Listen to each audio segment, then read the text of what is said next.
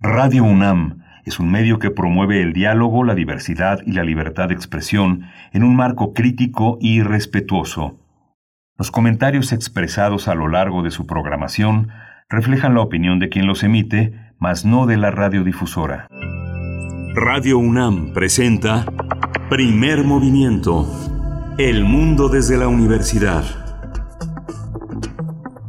buenos días, buenos días de miércoles 7 de abril, 7 de abril de 2021, son las 7 con 5 minutos. Iniciamos este espacio matutino de Radio UNAM con todos y todas ustedes, saludándoles desde Adolfo Prieto 133, Colonia del Valle, allá en la emisora querida que vemos ahora a distancia, pero que nos une a través de las frecuencias del 96.1 de FM y también en la amplitud modulada en el 860, igualmente entre www.radio.unam.mx. Saludos a quienes estén sintonizando desde temprano en esta mañana. Saludo a, bueno, a quienes están en cabina y al resto del equipo, por supuesto. En cabina se encuentra Socorro Montes en la, en los controles técnicos, Frida Saldívar en la producción ejecutiva, está Violeta Berber también a distancia, en esta ocasión a distancia en la asistencia de producción.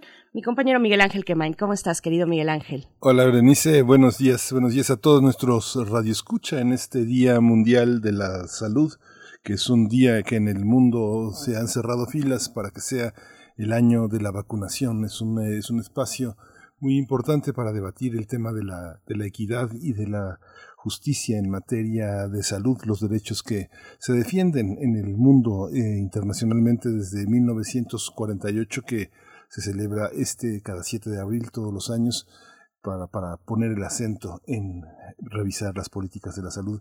Hoy vamos a tener también un día interesante, vamos a hablar de las migraciones, vamos a tener la presencia de dos, dos hombres, dos investigadores eh, fundamentales en este territorio. Se organiza un octavo simposio, los mexicanos que nos dio el mundo, inmigración y diversidad cultural, con José Manuel del Val Blanco, él es... Eh, etólogo, director del programa universitario de estudios de la diversidad cultural y la interculturalidad de la UNAM, el PUC, PUIC, y la doctora Carolina Sánchez. Ella es secretaria académica del programa universitario de estudios de la diversidad cultural y la interculturalidad y vamos a hablar sobre todo de este, de este legado que los que pisan esta tierra muchas veces dejan un legado imborrable. Así es, y bueno, también estaremos como cada miércoles con Pavel Granados en las fonografías de bolsillo, en esta ocasión hablando de 89 años sin Guti Cárdenas, es la propuesta de nuestro querido Pavel Granados, eh, Guti Cárdenas, el ruiseñor yucateco, así es que bueno, ahí espérenla poquito después de las, del cuarto para las ocho estaremos ya con las fonografías. Sí, vamos a tener también una nota amplia sobre el inicio de las campañas electorales Vamos a tratar el tema con el maestro Rodián Rangel Rivera. Él es profesor de la Facultad de Ciencias Políticas y Sociales de la UNAM. Es un especialista en, temas electorales y democracia participativa. Se elegirán 1.063 diputaciones, eh, van, a, van a haber cambios, un proceso electoral en el que participan 10 partidos, 163.244 casillas, en fin, un proceso que vamos a tocar esta mañana por supuesto, un proceso además que se da en medio mm, de la pandemia o en sus momentos ya de jornada eh, de vacunación. Eh, bueno, vamos a tener también, como cada mañana, la poesía necesaria y en esta ocasión yo tengo el gusto de compartir con ustedes poesía para esta mañana de miércoles. Sí, vamos a tener tengo, tengo este entendido también que vamos a estar con nosotros el doctor Alberto Asís Nasif. Él es investigador del CIESAS y especialista en temas de democracia, procesos electorales, y análisis político. Vamos a tener también en la mesa del día, eh, vamos a tener una mesa dedicada a un conversatorio sobre Fernando del Paso. Fernando del Paso que no pierde eh, la presencia, que cada día está más cerca de nosotros, de, las, de los grandes escritores de la segunda mitad del siglo XX, Fernando del Paso en el Fondo de Cultura Económica.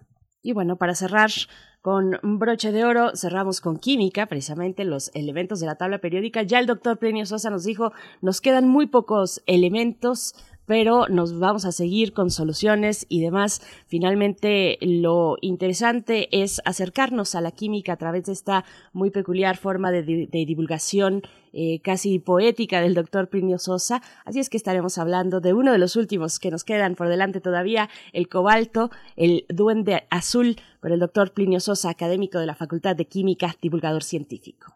Sí, vamos a, vamos a tener, vamos a nuestra información relacionada con COVID-19.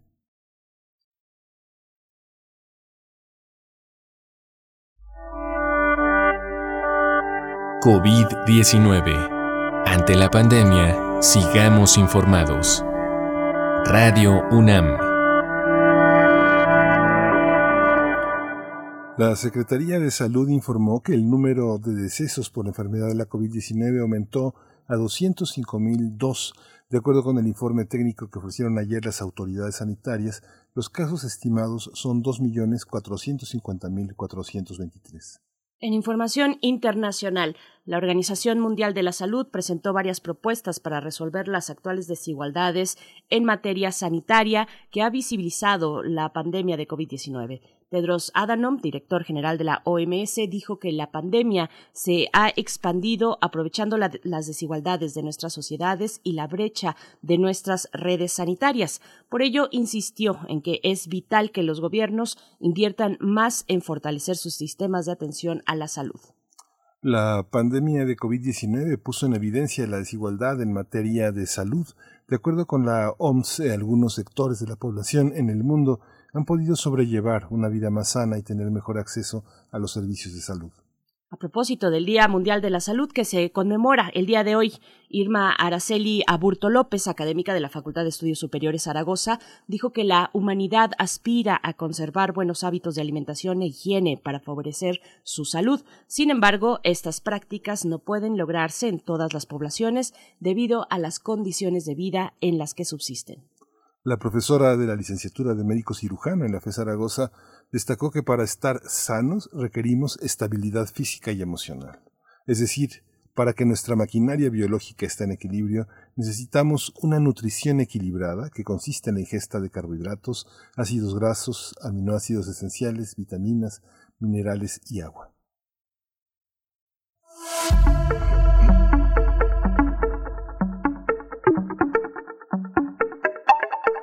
Recomendaciones culturales que no nos faltan, no nos faltan en la UNAM.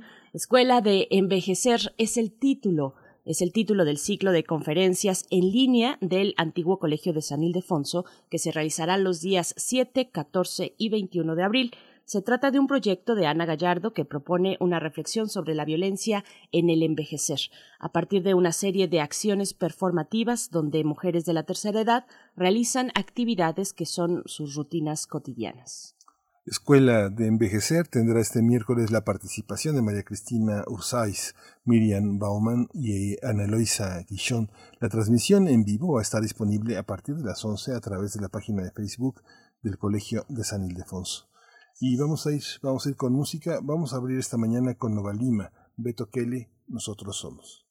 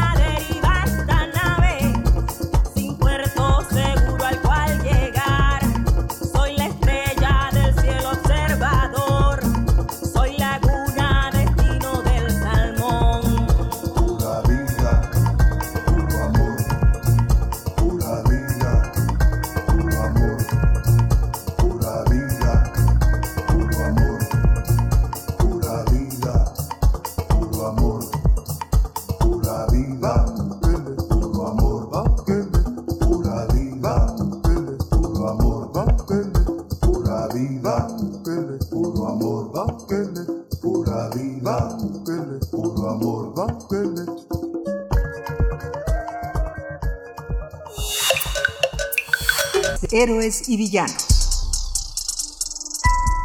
El Programa Universitario de Estudios de la Diversidad Cultural e Intercultural, el PUIC, de la, de la UNAM, va a realizar la octava edición del Simposio Inmigración y Diversidad Cultural, los mexicanos que nos dio el mundo. Este evento se realizará los días 7 y 8 de abril a partir de las 11 de la mañana y hasta las 2.30 de la tarde. Algunos de los temas que se abordarán son los refugiados guatemaltecos en México, que impartirá la especialista del Centro de Investigación y Estudios Superiores de, en Antropología, el CIESAS, Edith François Coffer. Sí, a su vez, eh, Carmen Fernández, eh, doctora del CIESAS, va a analizar la presencia de los hondureños en Chiapas. Otro de los temas será la inmigración colombiana en la Ciudad de México, que va a ser impartido por Natalia Guevara Jaramillo. El doctor José Ascensión Moreno va a dar la última conferencia este 7 de abril sobre la migración haitiana en la frontera norte del país. Para el 8 de abril, otro de los temas que se analizará es la migración de rusos y ucranianos en México así como la presencia de griegos en Sinaloa. En las siguientes conferencias, los especialistas hablarán sobre la migración de personas originarias de China, de Japón, de Corea, libaneses en territorio mexicano. Hay que decir a los que a los interesados se les va a dar una, una constancia de asistencia, pero hay que registrarse de manera virtual, eso es imprescindible. Vamos a conversar sobre este seminario dedicado a los mexicanos que nos dio el mundo y está ya en la línea José Manuel del Val, del Val Blanco, él es eh, etnólogo, director del programa universitario de estudios de la diversidad cultural y la interculturalidad de la UNAM. Eh, bienvenido, doctor eh, del Val, muchas gracias por estar aquí. Muchas gracias a ustedes por la invitación. Muy buenos días, eh, doctor José Manuel del Val Blanco. También por mi parte, yo saludo y presento a la doctora Carolina Sánchez. Ella es secretaria académica del Programa Universitario de Estudios de la Diversidad Cultural y la Interculturalidad de la UNAM, el PUIC también de la UNAM. Doctora Carolina Sánchez, bienvenida a Primer Movimiento. Buenos días. Buenos días, muchas gracias también por la invitación. Gracias a los dos. Eh, vamos a empezar con José Manuel del Val. Eh, de José Manuel, ¿qué, ¿cuáles son los mexicanos que nos dio el mundo fuera de estas redes que están tan difundidas, chilenos, argentinos, españoles? Pero hay otros eh, con una que, han ido llegando en distintos procesos. ¿Qué mexicanos tenemos que reconocer, que no ignorar, que recordar? Bueno, los primeros empezamos apenas a reconocer es a los pueblos negros de México, ¿no? que son, llegaron aquí desde, desde la conquista y han estado llegando en varias veces en, en, en diversos fenómenos, ¿no? Aquí lo importante es, reconocer el carácter multicultural de México en su complejidad completa no a partir, digamos, de la definición del Estado de lo que es eh, lo, que es México y lo que es la cultura mexicana y eso, sino es eh, todo es mucho más complejo y ese es un poco lo que intentamos en, en el programa, ¿no? Complejificar la comprensión de la cultura de México, ¿no? De lo que llamamos cultura de México en ese sentido. Entonces, este, es, son muchas cosas, ¿no? O sea, nosotros desde el, este es el, el, este, eh, eh, seminario, pero hemos tocado y falta tocar todavía grupos este, que impactan la cultura mexicana, que aparte dan contenido a la cultura mexicana. eh, eh, esta idea ya hemos, estamos, ¿no? Esos los otros también constituyen formas culturales diversas, ¿no? O sea que algunos con componentes importantes que no solo aportan a, a, la cultura propia, sino a una cultura de México, ¿no? De, las de las culturas de México. Es, que no hay cultura de México, sino hay cultura de México, ¿no? Eh, eh, de eso se trata un poco la, los detalles específicamente las características y qué parte compartimos todos y que parte de, no compartimos todos, pero son, propias también en México, ¿no? En ese sentido. Sí. Doctora Carolina Sánchez, secretaria académica del Programa Universitario de Estudios de la Diversidad Cultural. Las, eh, las redes que, de, de, inmigrantes que existen en México generan otras redes que actualizan, que actualizan el pasado y parece que el programa está muy orientado hacia ese terreno, Guatemala, Honduras, es Centroamérica. Cuéntenos un poco cómo son estas redes, cómo vienen del pasado y cómo llegan hasta hoy. Bueno, eh, precisamente es a través de las redes en que este fenómeno de inmigración eh, tiene una continuidad, ¿sí? Este, y además de eso, eh, los factores eh, que detonan estos procesos de eh, movimientos de población desde los países de origen van a, a, a, sumarse también este, para, para que precisamente este fenómeno se mantenga constante. Entonces, eh, lo que observamos en la actualidad es cómo el fenómeno de la globalización está acentuando cada vez más la formación de espacios con una gran diversidad cultural. Entonces, si a esto le sumamos eh, los procesos que ya se tenían anteriormente, ¿no? De movilidad de población, como es el caso de Centroamérica, al estar en una frontera con México, pues tenemos prácticamente, podríamos hablar de un movimiento natural entre, este, entre los países de Centroamérica y México, ¿sí? Pero además de eso, el hecho de que México sea un país de tránsito hacia Estados Unidos ha llevado a que la eh, población que cruza por México, algunos eh, se desplazan hacia Estados Unidos, pero otros se han ido quedando en este país. Entonces tenemos la presencia de población de diversos países de Centro y Suramérica en la frontera sur. ¿sí? Entonces, eh, son varios factores que van a contribuir precisamente a la continuidad de este fenómeno, pero particularmente lo que vemos ahora es cómo se está acentuando la formación de espacios con una gran diversidad cultural. Y el caso de México, precisamente, eh, este, es necesario eh, visualizar eh, que la población que habita en este país eh, pues tiene esta característica de una gran diversidad cultural que, que coexiste ¿sí? Eh, es necesario analizar cómo se han ido tejiendo estas relaciones entre culturas distintas en el caso de México y además de eso eh, es justamente vuelvo al punto de las redes sociales eh, estas redes han contribuido eh, precisamente eh, han facilitado procesos de inserción en, en el caso de territorio mexicano por el hecho de que hay antecedentes, de que hay contactos, de que hay, eh, se ha ido circulando conocimiento sobre relaciones sociales, sobre posibilidades económicas y, todos estos factores que se van a conjugar precisamente para seguir con estos flujos de, de, migración de extranjeros a territorio mexicano. ¿sí?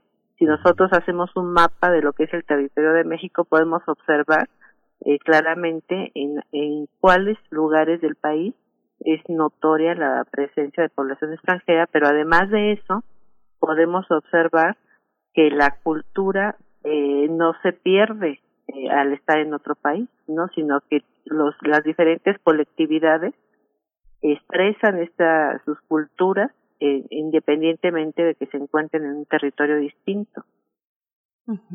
Estamos eh, contactando de nuevo con el doctor del Val Blanco, pero seguimos con usted, doctora Carolina Sánchez. Eh, parece que habla de una, de una simbiosis de este intercambio, por supuesto, de aquellos grupos, de aquellas personas de procedencia extranjera, pues que vienen y que son procesos ya de mucho tiempo atrás y que no hemos reconocido y por eso es muy importante y muy interesante lo que se plantea a través de un espacio como este, este octavo simposio eh, en el, en el PUIC eh, cómo, cómo reconocer esa herencia cultural que viene de afuera, eh, cómo, mm, cómo ubicarnos a nosotros mismos. Finalmente hay un registro histórico que es muy austero, salvo en ciertos casos.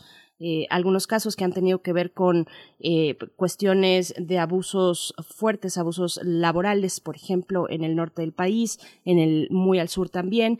¿Cómo los reconocemos? ¿Cómo reconocer esa herencia cultural?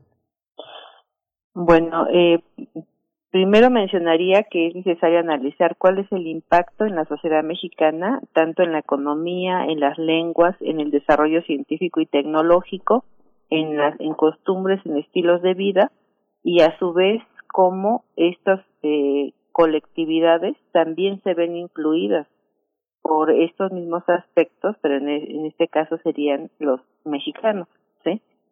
Eh, y por otro lado también tenemos eh, procesos que tienen que ver con la presencia, por ejemplo, de empresas que están que contratan mano de obra, que es el caso del norte y del sur, no particularmente las zonas agrícolas, donde sí es evidente que hay una situación de explotación de la mano de obra, eh, grupos eh, o de aquellos eh, eh, sectores de la población mexicana más que, se han ido vulnerabilizando cada vez más, como es el sector de la población indígena y aquellos que no son indígenas y que viven también en zonas de alta marginación, de alta precariedad y que son precisamente captados en, eh, a partir de eh, estas empresas agrícolas en el norte, noroeste de México y a su vez también sucede en el sur, en donde también la población centroamericana va a, insertarse en estos mercados de trabajo, va a ser contratada como jornalera agrícola y también va a estar sujeta a procesos de explotación laboral. Eso también es una situación que se ha dado desde la época de la colonia. Entonces, estos sectores eh, más vulnerabilizados, pues son los que se insertan en estos mercados de trabajo ante la falta de acceso a derechos básicos eh, en sus territorios. ¿sí? Entonces hay un proceso interno también que está ligado también con empresas eh, eh, que son precisamente de origen extranjero, ¿no? Entonces ese es otro rostro que tenemos nosotros que analizar en el caso de, de México y también tenemos todo el problema de la explotación de las mineras, ¿no? Que también ha afectado este territorios de población eh, indígena, ¿no? Entonces, si nosotros analizamos el mapa de la diversidad cultural, el mapa de la presencia de de las eh, empresas que están explotando los recursos mineros, vamos a poder observar claramente la coincidencia de los lugares en donde están ubicándose estas empresas con los lugares en donde se ubican los pueblos originarios, ¿sí? Entonces vemos que, pues sí, hay una afectación, hay un movimiento que se está generando de, por la defensa del territorio de los pueblos, eh, ligado precisamente con la presencia de empresas de mineras. Ya tenemos de nuevo en la línea al doctor Del Val Blanco. Eh, doctor, bueno, eh, yo tengo la impresión, con respecto a lo que comenta la doctora Carolina, tengo la impresión de que destacamos generalmente en términos de migración de, eh, de estos perfiles de, de, personas de China, de Corea, libaneses, que a veces solo destacamos los, los destacamos en términos económicos, de industria o de comercio, pero ¿qué hay del intercambio cultural? Ahora se utiliza mucho esta palabra del soft power, por ejemplo, ¿no? De este intercambio cultural, de esta, eh, pues, inmersión, digamos, en la cultura, en culturas distintas a la, a la nuestra, a las que se gestan en nuestro territorio, pero con las que convivimos y muchas, muchas veces los jóvenes tienen un contacto muy, muy fuerte con, con estas eh, expresiones culturales. Sí, eh, se da así. Lo que pasa es que la, complejidad del análisis cultural, eh, a, veces eh, hemos sido muy, muy fáciles en, en, la, en la comprensión, pero hace falta mucho más trabajo de, de, de, de análisis para comprender evidentemente. Tengamos también en cuenta un elemento esencial, ¿no? La condición humana es migratoria, ¿no? O sea, todo es a base, de, todo ha sido a base de migraciones, ¿no? Entonces, este, eh, el hecho de que en determinado momento se, se, se, se, se instalen o se paralicen eh, una, unas poblaciones en determinado territorio, está determinado por muchas causas ¿no? de, de, de, de, mucho tipo. Ahora, la capacidad de, asimilación cultural que tiene eh, el, la, la, la, las redes de México que, que, que mm, tienen su base en los pueblos originarios, e, es, es impresionante, ¿no? La, capacidad de, de, de, asimilación, de aculturación, de, de, de, de, de, de, apropiación cultural de, elementos. Entonces, las características de, de muchos de los mexicanos, eh, por eso trataba yo de decir, antes decían, hablábamos de los pueblos indígenas y los otros, los, pero los otros también son, eh, tienen redes y estructuras de, de, población, ¿no? Entonces, el reconocimiento de la culturalidad, lo, lo que nos debería llevar en México es a la comprensión de que hay una dimensión. Ciudadanía puede tener expresiones múltiples en grupos, pueblos indígenas y otros pueblos también, ¿no? Que, que, que, que se constituyan con tradiciones particulares, efectivamente, ¿no? Y que comparten con el resto de, de, de la población, ¿no? En ese sentido. Entonces, eh, ahí hay, abrir la, la, la, comprensión verdadera de México para ya a quitarnos de la cabeza ese, ese aztequismo un poco piramidal, ¿no? En que, en que todos somos eh, mexicanos ah, por el ejército, la bandera y el pasaporte, ¿no? En ese sentido, es mucho más compleja la, la, la cultura mexicana, ¿no? Las culturas mexicanas en ese sentido, ¿no? Sí.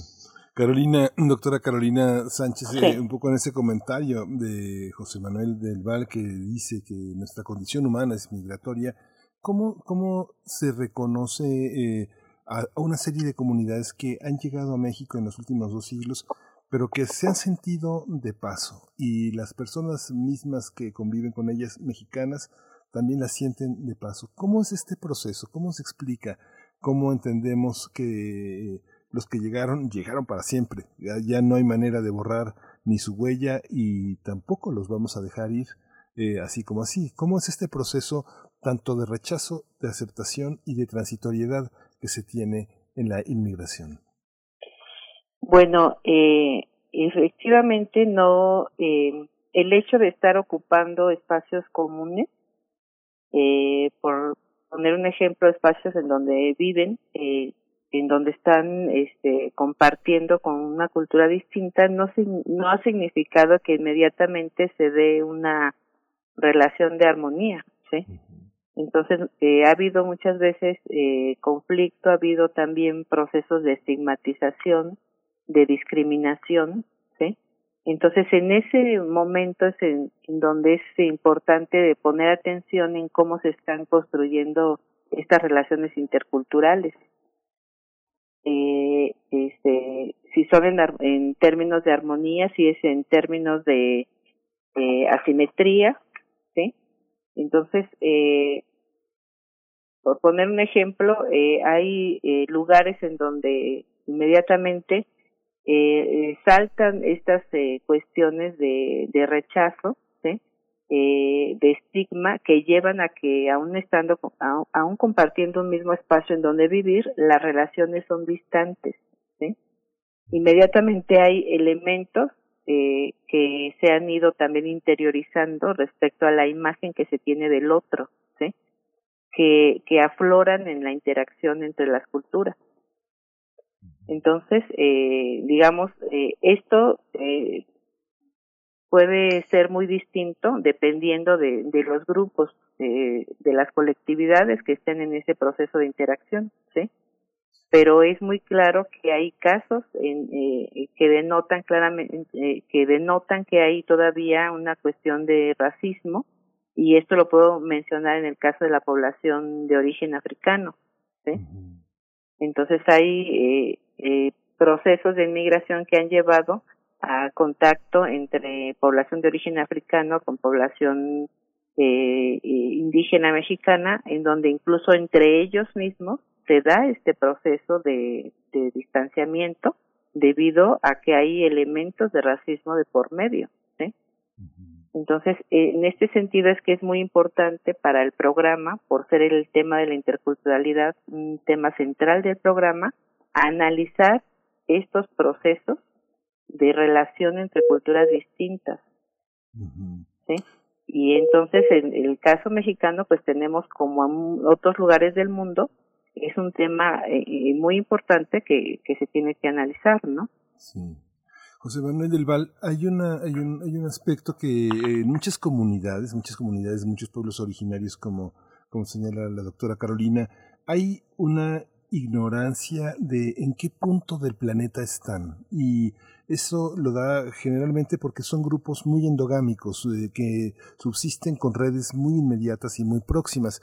Pero, ¿cómo entender desde un, desde un proceso educativo nacional la presencia de los otros? ¿Tú crees, eh, José Manuel, que están suficientemente representados en los instrumentos de conocimiento que tenemos, por ejemplo, los libros de texto? ¿Crees que tenemos una educación suficiente como para reconocer eh, las geografías, las topologías, los topónimos, los gentilicios de la gente que está entre nosotros, entre nosotros mismos?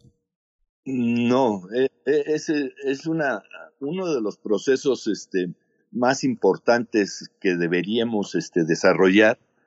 Se refiere precisamente a la, a la educación, ¿no? Eh, o sea, la educación tiene que ser como mucho más regional, mucho más local, ¿no? O sea, no, no, los expertos no tienen que decir qué es la gente, la gente le tiene que decir a los expertos qué es lo que es ella, ¿no? para que se hagan las cosas en términos de la, lógica que, que, ellos quieren, ¿no? Ahora, el problema es este, en el, en, en el marco del capitalismo, todo está mediado por la, por la estructura de, de, de, de explotación y desigualdad, ¿no? Entonces es muy complicado tratar de hacer una sociedad democrática, eh, interculturalmente equitativa, con, con, con, este modelo económico en que estamos eh, montados, ¿no? Uh, pero se puede avanzar en ese sentido. Por eso yo decía que eh, pienso que si, si vemos que la dimensión cultural es una cuestión de todos, eh, nos, nos, atañe a todos los que vivimos en, en, México, entonces de ahí derivaríamos la lógica de posibilidad de, de formas de educación, de, de, formas de vida, de proyectos de vida diferenciados, ¿no? Y que el Estado debería asumirlos, ¿no? O sea, que ese es el problema específicamente ahora, ¿no? Que el problema es que el Estado nos hace asumir una lógica de, cultural, y, cuando lo que el Estado debería ser la expresión cultural de la, de la, de la sociedad, ¿no? No, no, no la, no la, el que dice, el que dicta, sino el que escucha tiene que ser, ¿no? O sea, escuchar más a la gente, ¿no? Eh, es, es lo que pasa, es que los, los estados y las estructuras de planeación y todo esto no escuchan a la gente, sino le imponen a la gente, ¿no? Lo que consideran que es bueno para ellos, ¿no?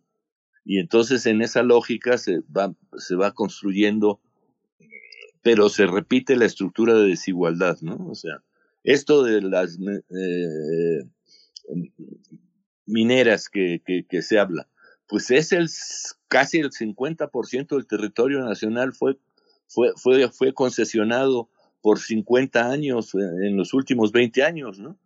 Y todo esto, y, sobre esto no estamos haciendo nada que, eh, que, sea significativo, ¿no?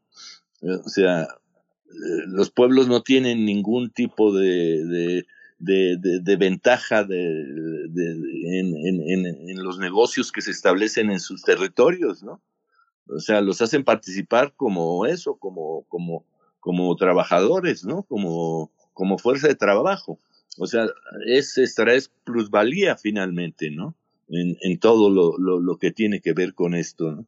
Entonces, el modelo, digamos, si, si, si no cambiamos civilizatoriamente, si no cambiamos lógicamente la civilización, entonces no, no, está, estamos eh, condenados a repetir, ¿no? Repetir, repetir, repetir la, la, las cosas, ¿no? Es, así es como lo veo yo, ¿no?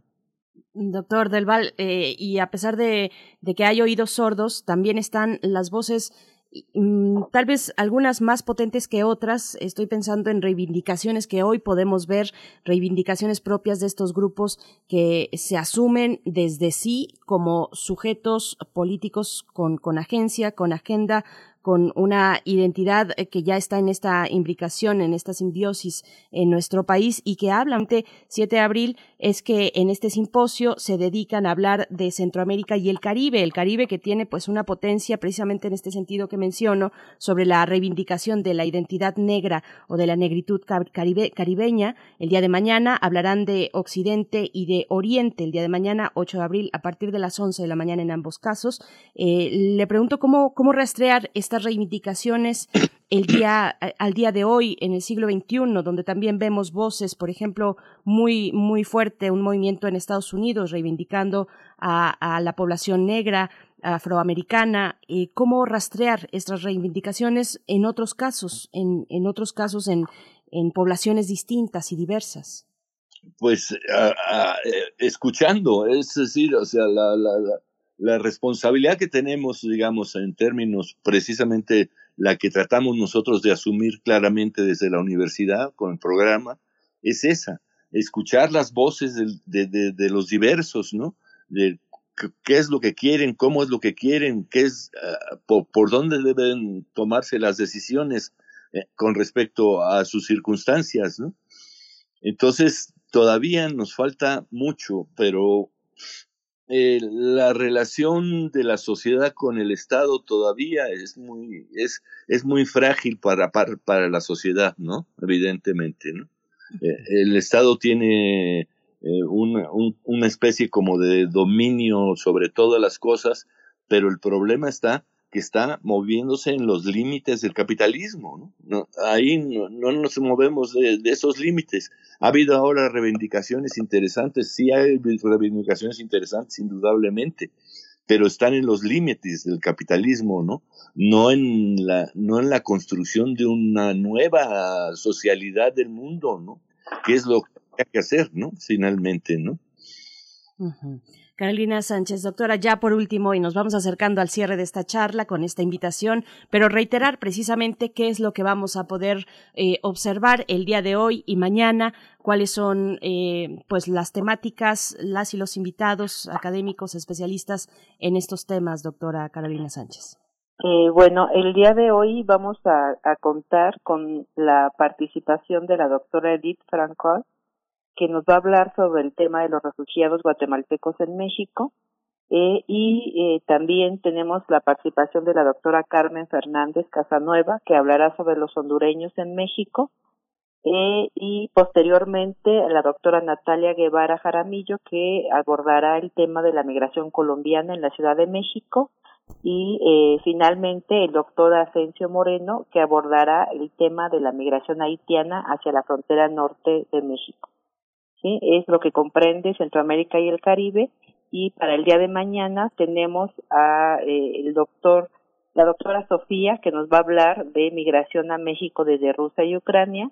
Eh, el doctor Gustavo Aguilar que hablará sobre migración griega y empresas agrícolas en Sinaloa.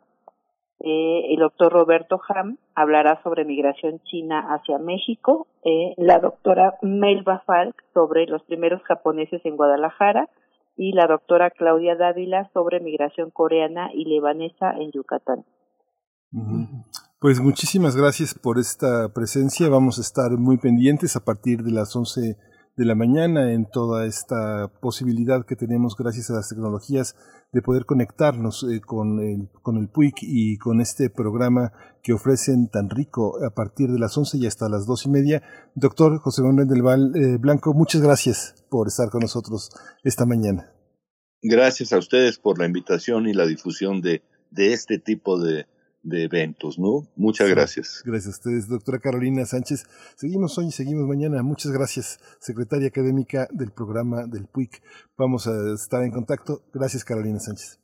Gracias también, y igual les agradecemos eh, la invitación y eh, invita y bueno reiteramos eh, a toda la audiencia que nos acompañe en este evento que es de una gran importancia para comprender la diversidad cultural de este país.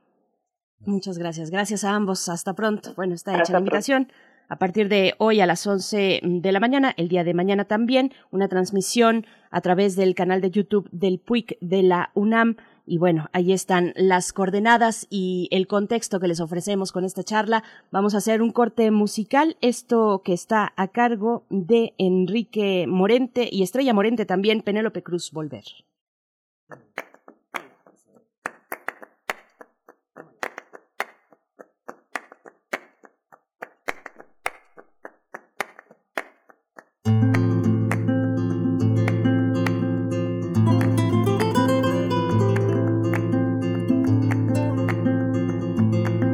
Adivino el parpadeo de las luces que a lo lejos van marcando mi retorno. Son las mismas que alumbraron con su pálido reflejo juntas horas de dolor. Y aunque no quise el regreso, se vuelve al primer amor. La vieja calle donde le codijo, tuya es su vida, tuyo es su querer. Bajo el volón, mirar de las estrellas que con indiferencia hoy me ven volver, volver.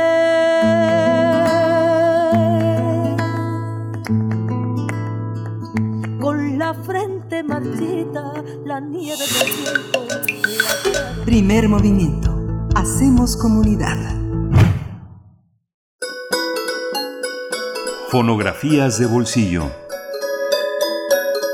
Estamos ya con la presencia de Pavel Granados, que nos acompaña cada miércoles en estas fonografías de bolsillo para recordar, para hacer memoria sonora, 89 años, sin Guti Cárdenas, el ruiseñor yucateco. ¿Cómo estás, Pavel? Bienvenido al Primer Movimiento. Hola, Bere, Miguel Ángel, pues muy contento de saludarlos. ¿Cómo están? Qué gusto, muy bien, pues con ganas de escucharte, cuéntanos, por favor. Pues gracias, pues sí, eh, yo creo que varias veces hemos, he platicado de Guti Cárdenas, un personaje de vida muy corta, porque vivió nada más, estaba a punto de cumplir 27 años de edad, y a pesar de eso, a pesar de la brevedad de su vida, pues es un personaje importantísimo en nuestra música.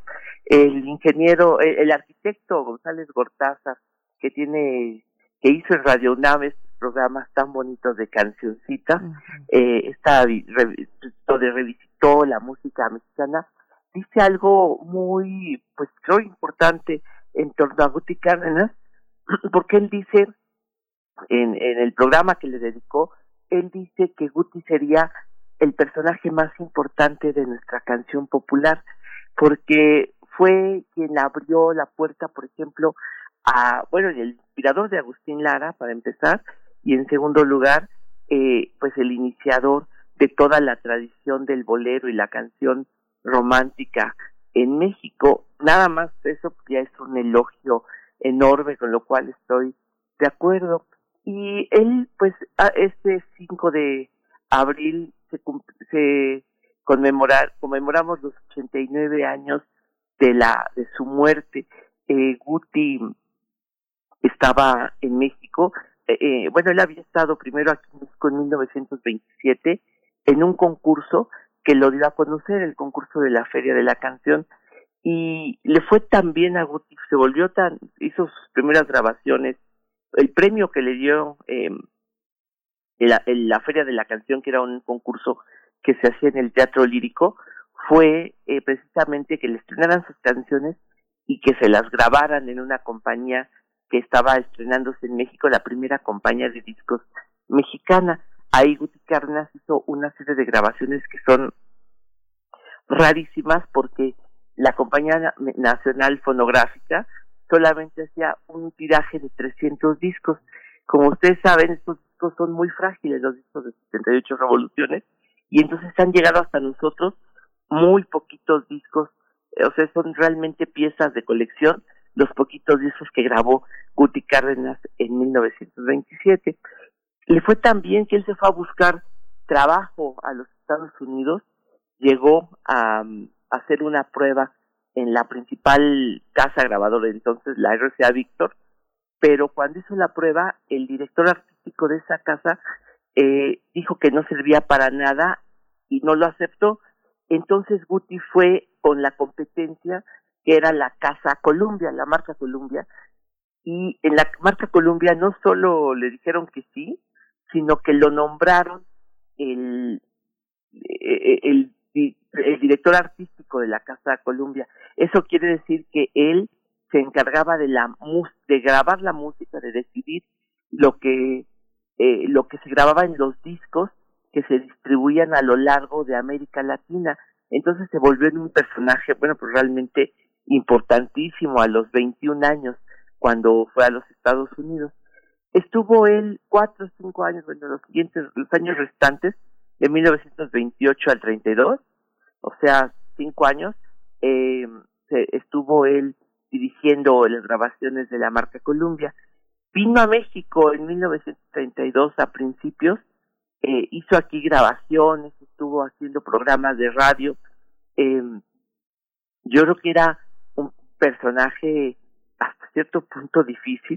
Eh, yo creo que la muerte de Guti habla un poco de qué, tipo de personaje nosotros quisiéramos eh, saber qué es, o sea, bueno, un poco como dice, eh, creo que lo dice Octavio Paz en El laberinto de la soledad, dice, tu muerte ilumina tu vida, o sea que un poco el saber quién era Guti Cárdenas de algún modo nos lo dice cuál fue su muerte. Él estuvo aquí en la Ciudad de México, les decía, eh, pues grabando discos, hizo una serie de grabaciones, muy poquitos. Tenía él un, contrato con la marca Pirle, eh, que era también una compañía mexicana, y empezó a hacer estas grabaciones. Eh, él llegó con su con su esposa aquí una, una muchacha italiana que había conocido en los Estados Unidos, era una celebridad, Ruti Cárdenas, hizo algunas actuaciones en el teatro, en la radio, eh, pero por ejemplo, eh, uno de sus eh, compañeros, de sus colegas recordaban que por ejemplo tenía unas grabaciones en la XCW, eh, tuvo una, una serie de programas con Alfonso Ortiz el gran tenor, y con Ana María Fernández, la primera cantante de boleros que hubo, y recordaban ahí sus amigos que cuando Guti llegó al programa y cantaba, le tocaba cantar, le dijo a sus compañeros, bueno, voy a cantar, ténganme aquí mi pistola y les dejaba encargado su pistola porque pues era un, joven que viajaba, que siempre estaba eh, eh, armado, pero lo cual tampoco era raro en, la, en esa Ciudad de México de 1932, por ejemplo, de pronto en la Cámara de Diputados se armaban balaceras, entonces, imagínense, era, era un México muy, pues, pues, era común, ¿no? Entonces, eh, Guti, eh, por ejemplo, también eh, es, ese, eh, un día, el día en, que murió, pues, fue a cobrar sus, sus regalías a la, a la Pirles y le dijeron, ¿qué creen? Eh, eh, acaba de venir este Juan Arbizu, el, tenor, y se llevó el último efectivo que nosotros teníamos, así que le vamos a tener que dar un cheque. Y Guti Cárdenas dijo, qué mala suerte, esto augura que algo, yo quería dinero en efectivo, no, pues solamente le podemos dar un cheque. Y él dijo, esto me va a traer mala suerte, este es un augurio de mala suerte. Y esa noche, en, eh, Guti Cárdenas murió en el Salón Bach. Muchos creen que se trata del Salón La Ópera, pero no es el mismo lugar.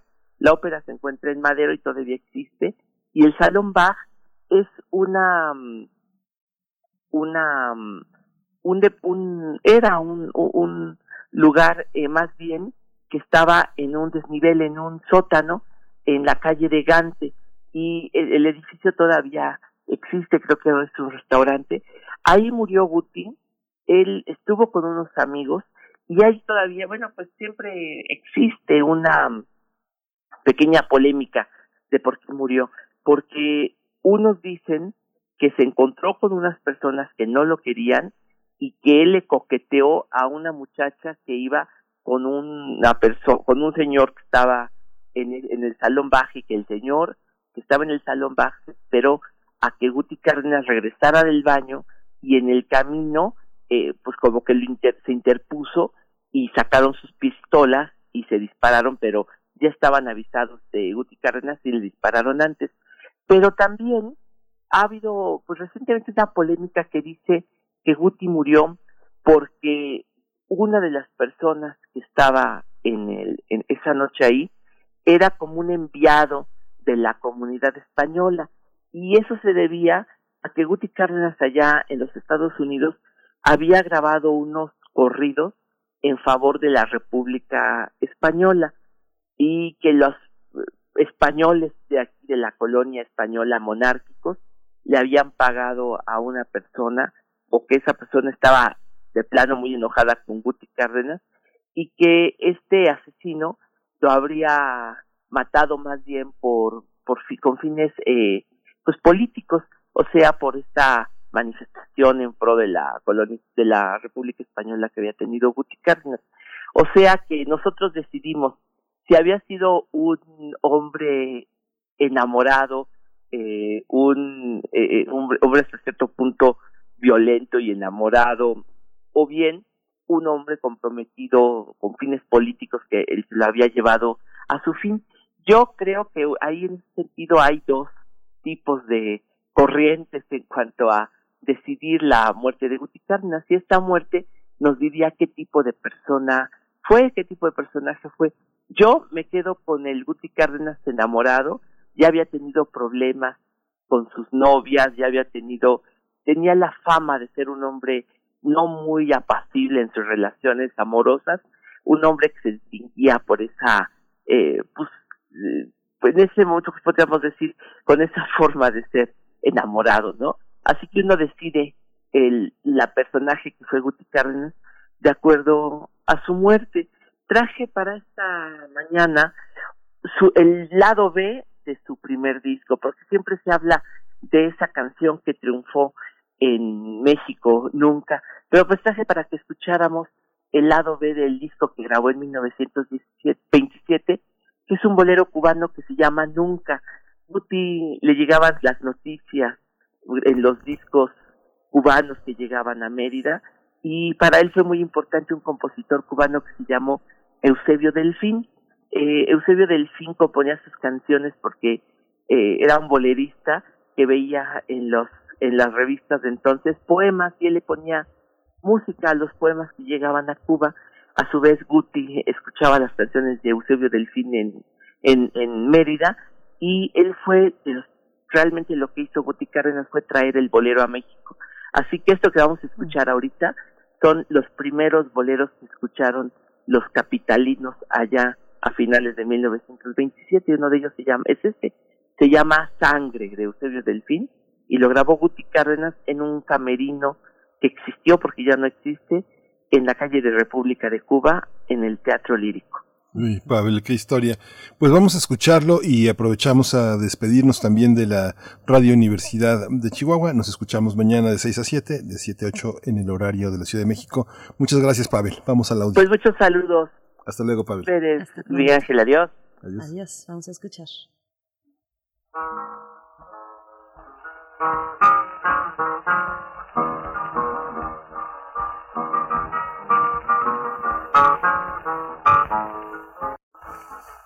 Sangre salió de mi pecho por culpa de una mujer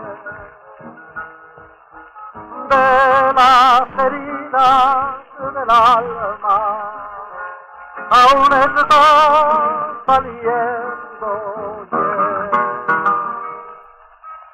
Sangre salió de mi por culpa de una mujer.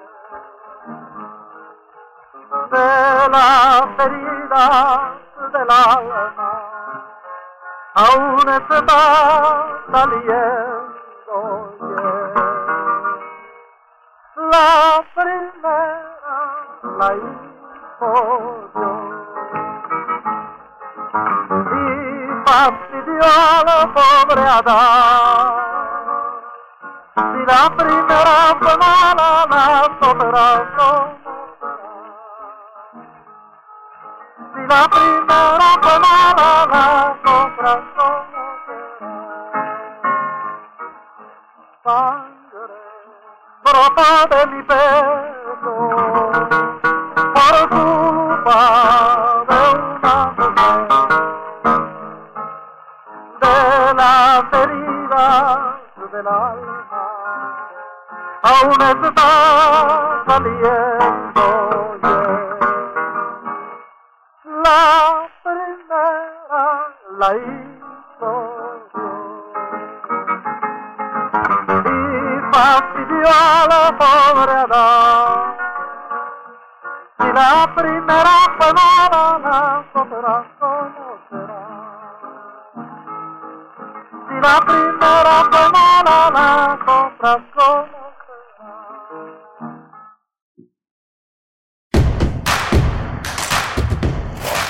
Síguenos en redes sociales. Encuéntranos en Facebook como Primer Movimiento y en Twitter como arroba PMovimiento. Hagamos comunidad.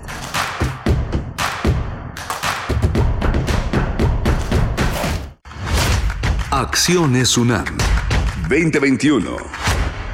En esta pandemia, la Universidad Nacional ha trabajado intensamente en beneficio de la población.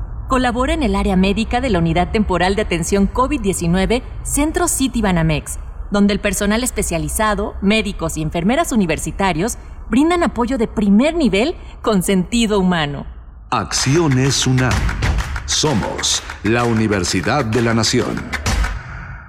Soy Salomón Chertorivsky, como tú sé que antes estábamos mal, pero hoy estamos peor. Lo bueno es que aquí en la Ciudad de México hay un movimiento bien chilango, un movimiento que respeta y comparte las luchas de las mujeres y que sabe que el amor tiene muchas formas. Un movimiento que no criminaliza, legaliza y que te quiere libre para tomar las calles cuando sea necesario. La Ciudad de México sí tiene una buena opción. El movimiento chilango ya está aquí. Salomón Chertorivsky, candidato a diputado federal, Distrito 10, Movimiento Ciudadano. Soy Melissa Vargas, candidata a diputada federal por el Distrito 26 de Toluca por la coalición Va por México. Legislaré para reactivar comedores comunitarios, estancias infantiles, internet y medicamentos gratuitos, pensión para nuestros adultos mayores a partir de los 60 años, esterilizaciones masivas y patrullas de rescate animal. Va por ti, va por Toluca, va por México. Con ganas, sí se puede. PRI, el Partido de México. A las mujeres no se nos acosa, a las mujeres no se nos toca, a las mujeres no se nos viola, a las mujeres no se nos mata. Desde hace muchos años las mujeres mexicanas empezamos a romper el silencio, a dar la lucha por la igualdad, la dignidad, la vida, por un México más justo. Sabemos que aún quedan muchos obstáculos, pero también los vamos a romper. No nos van a detener. México rompe con el machismo. México rompe el pacto. Movimiento Ciudadano.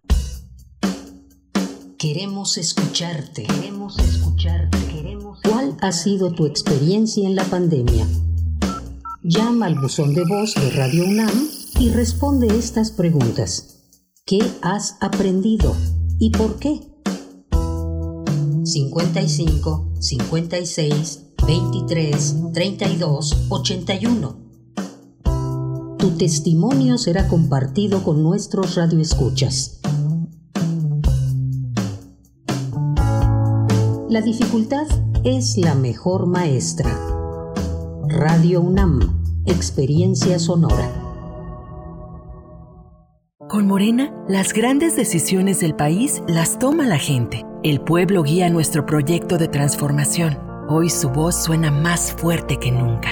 El pueblo participa en la construcción del destino de México. Este movimiento es suyo. El pueblo elige a sus representantes y el destino de los proyectos y recursos de la nación que son suyos también. Nosotros respetamos la voluntad popular. Con Morena, el pueblo manda. Morena, la esperanza de México. Durante años, a la mayoría de mexicanos nos vieron como borregos. Por eso, hoy en México, unos pocos tienen muchísima lana y la mayoría no tiene casi nada. Pero las cosas están cambiando. Se han eliminado los privilegios, los lujos y se ha frenado en seco a la corrupción. Todavía queda mucho por hacer, pero el México de hoy va por el camino correcto. Y desde el PT seguiremos apoyando e impulsando la transformación que hemos iniciado por ti. El PT está de tu lado. Las mexicanas estamos cansadas de los golpes de Morena. Morena nos golpea cada vez que nos pone muros. Nos golpeó cuando recortó los programas de atención a víctimas y los refugios. Morena nos golpeó al dejar sin recursos las guarderías infantiles. Nos golpea cada vez que deja a nuestros hijos morir de cáncer. Morena nos golpeó cuando nos quitó todos los programas de apoyo. Basta, no lo vamos a permitir. Ponle un alto a Morena y a la destrucción de México. Vota PRD. Encuentra la música de primer movimiento día a día en el Spotify de Radio UNAM y agréganos a tus favoritos.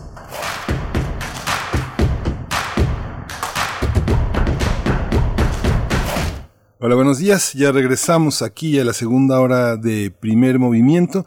Le damos la bienvenida a la radio Nicolaita, donde nos enlazamos todos los días de 8 a 9 de la mañana con esta gran universidad en Morelia, Michoacán, y con esta gran radiodifusora casi de medio siglo entre, más de medio siglo entre nosotros, casi, casi eh, cinco décadas de cumplir con una misión de enlazar esa zona del Pacífico y una zona tan importante para la historia nacional. Estamos en primer movimiento en la producción ejecutiva Frida Saldívar, está Violeta Berber en la asistencia de producción, Socorro Montes en la cabina con los controles técnicos y Berenice Camacho en la conducción de primer movimiento. Querida Berenice, buenos días. Muy buenos días, buenos días Miguel Ángel Quemain, qué gusto, qué gusto saludarles en esta mañana de miércoles, en esta que es nuestra segunda hora, el segundo momento que tenemos para ustedes, en el que estaremos hablando ampliamente de el inicio de las campañas electorales, ya arrancaron, ya estamos en ese punto de esta que es la jornada electoral, bueno, los comicios más grandes de la historia se van superando cada tres años al parecer en cuanto a números, en cuanto a cifras y también en cuanto a esfuerzos, porque bueno, esta eh, este momento nos agarra en plena pandemia, así es que bueno, vamos a saber y a, reflexionar sobre los detalles del arranque de estas campañas electorales. Vamos a estar en la conversación con el maestro Rodian Rangel Rivera, profesor de la Facultad de Ciencias Políticas y Sociales de la UNAM, especialista en temas electorales y de democracia participativa, y también, eh, de nuevo, es una nota eh, nacional amplia. Estaremos también con el doctor Alberto Asís Nasif, investigador del CIESAS, especialista también en temas de democracia, de procesos electorales y análisis político. Y por supuesto que esta es una charla eh, que se amplía para los que quieran participar, para quienes quieran comentar y, y, dar amablemente sus comentarios a través de redes sociales. Bueno, pues ahí los estamos esperando. Cuéntenos cómo sintieron, cómo han sentido este, este inicio de campaña. Ya tenemos una probadita pues con los spots, ¿no? Los spots que aquí compartimos en cada eh, como lo marca la ley, en cada momento de pausa, pues bueno, eh, cada hora tenemos este, pues, eh, pues ese, ese momento precisamente para escuchar lo que los partidos políticos están considerando en sus campañas a través de los spots. Así es que bueno, pues arroba P Movimiento es nuestra forma de comunicarnos en Twitter, primer movimiento UNAM.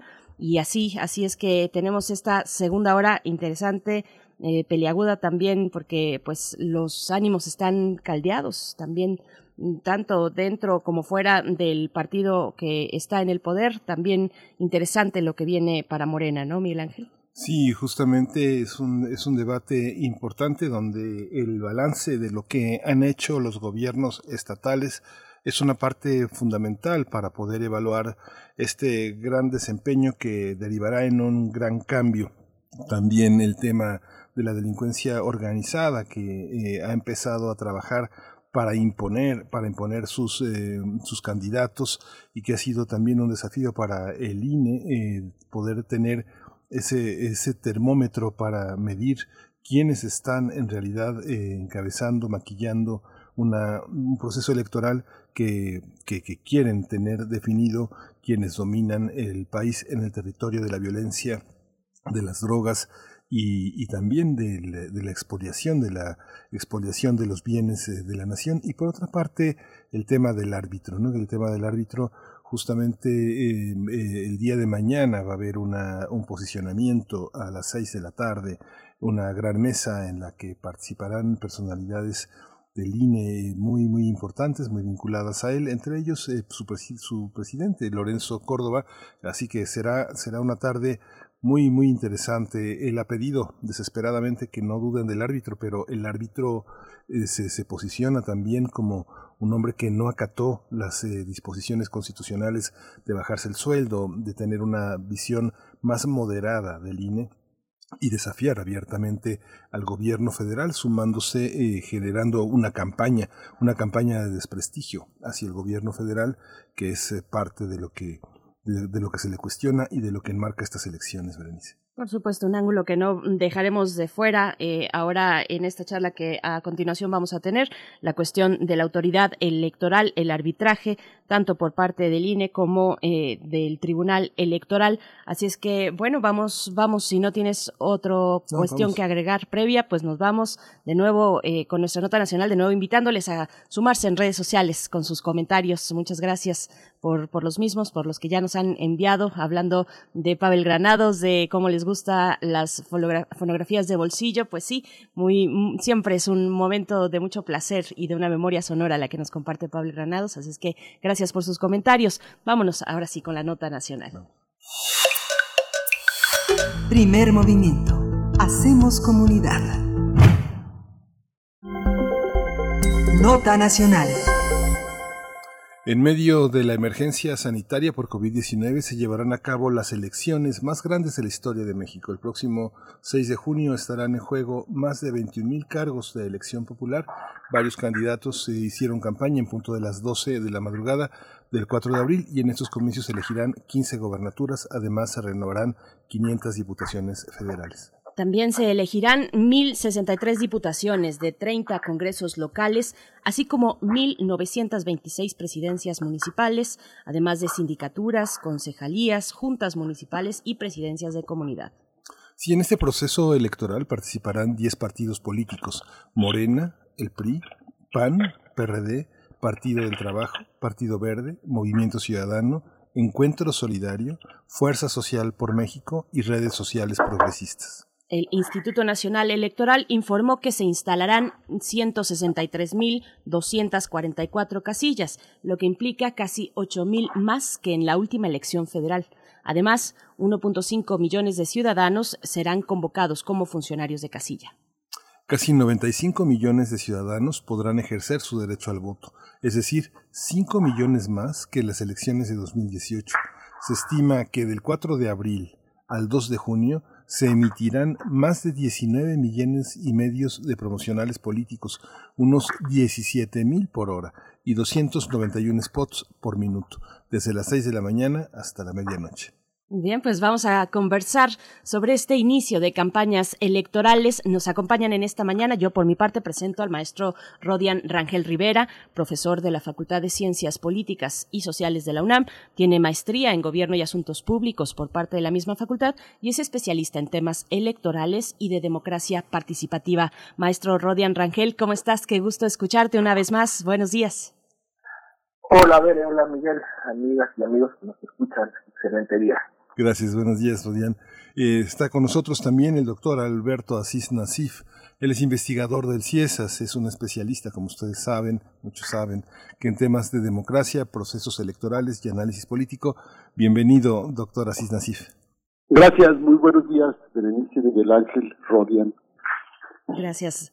Gracias, doctor Asís Nasif. Bueno, bienvenidos ambos. Vamos a empezar con esta conversación ya después de dar la numeralia muy amplia, muy significativa también, porque finalmente son los eh, comicios más grandes de la historia, pues, ¿qué nos dicen? ¿Qué hay detrás de estas cifras? Un comentario inicial en medio, además, de esta emergencia sanitaria. Empezamos eh, contigo, maestro Rodian Rangel. Gracias, Bere, eh, Alberto, Miguel, buen día.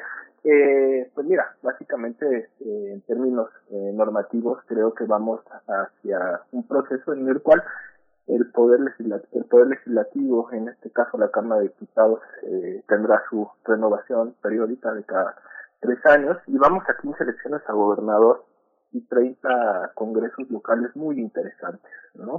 porque en ella se renueva la configuración eh, del mapa político a nivel subnacional y más allá de los poderes eh, estatales también no hay que olvidar la importancia de los congresos locales en términos de que es uno de los requisitos fundamentales para que toda aquella reforma constitucional eh, pueda pasar, ¿no? Eh, pueda ser aprobada, una vez que pase por por, por, las, por los congresos. Eh, no hay que olvidar que es necesario eh, que para que una reforma de corte eh, constitucional pues necesita una votación también en los congresos eh, de la mitad de los congresos más uno, ¿verdad? Como uno de sus requisitos. Entonces, en ese sentido me parece muy interesante también eh, pues analizar estas características, este corte, vamos a llamarlo así, de, eh, de la renovación de los congresos locales. Habitualmente eh, solemos hablar de la importancia sí de renovar eh, las gubernaturas, de renovar eh, los 500 escaños en el Congreso, pero también hay que darle pie y pauta a esta importante eh, eh, ámbito estratégico dentro de la política eh, que tienen los congresos locales. Eh, esta es una de las primeras aristas que podríamos ver también en cuanto a este proceso electoral, a este inicio de las campañas. Y pues el otro tiene que ver básicamente con la renovación de estos poderes eh, a niveles eh, subnacionales, a niveles locales, eh, que tiene que ver también ya con las administraciones de alcaldías, ayuntamientos que digamos son aquellos eh, aquellas eh, figuras pues que hacen la política digamos mucho más directa con las y los ciudadanos ¿no? entonces en este sentido me parece que es eh, una primera pequeña nota en cuanto a, a, la importancia del proceso electoral que vamos a vivir en unos, que empezó ya en términos del inicio de las campañas electorales y que en unas semanas más tendremos estas jornadas ¿no? electorales Uh -huh. Doctor Alberto, bueno, pues sí, la, la, organización de la elección, de una elección de estas características, la más grande de la historia, en medio además de una emergencia sanitaria, ¿con qué comentario podemos abrir? Bueno, me parece que eh, la, la, elección que vamos a, a tener el, el, 6 de junio próximo está expresando, digamos, eh, la realidad que, vive el, el, país. Se supone que los tiempos de, de las campañas son tiempos para contrastar, para polarizar, pero el país ha estado, digamos, en una dinámica, tiene más de dos años, empezó el gobierno de, de Andrés Manuel López Obrador, en esta dinámica en donde se han ido contrastando y polarizando, digamos, las, las posiciones, y entonces ahora entramos en la parte, digamos, del, del proceso electoral en las campañas, como de forma, yo diría, casi damos un brinco eh, que nos lleva de manera automática a esta a esta situación, es decir, como si eh, todo el, tiempo anterior eh, de polarización se continuara ahora. Y el objetivo fundamental, me parece, que es eh, cómo convertir este proceso, pues como en una suerte de, de, de, proceso plebiscitario prácticamente. ¿Estás a favor o estás en contra de la, de la 4T? Creo que así es como eh, se ha eh, colocado, digamos, en el centro del debate político esta cuestión de la, de la elección.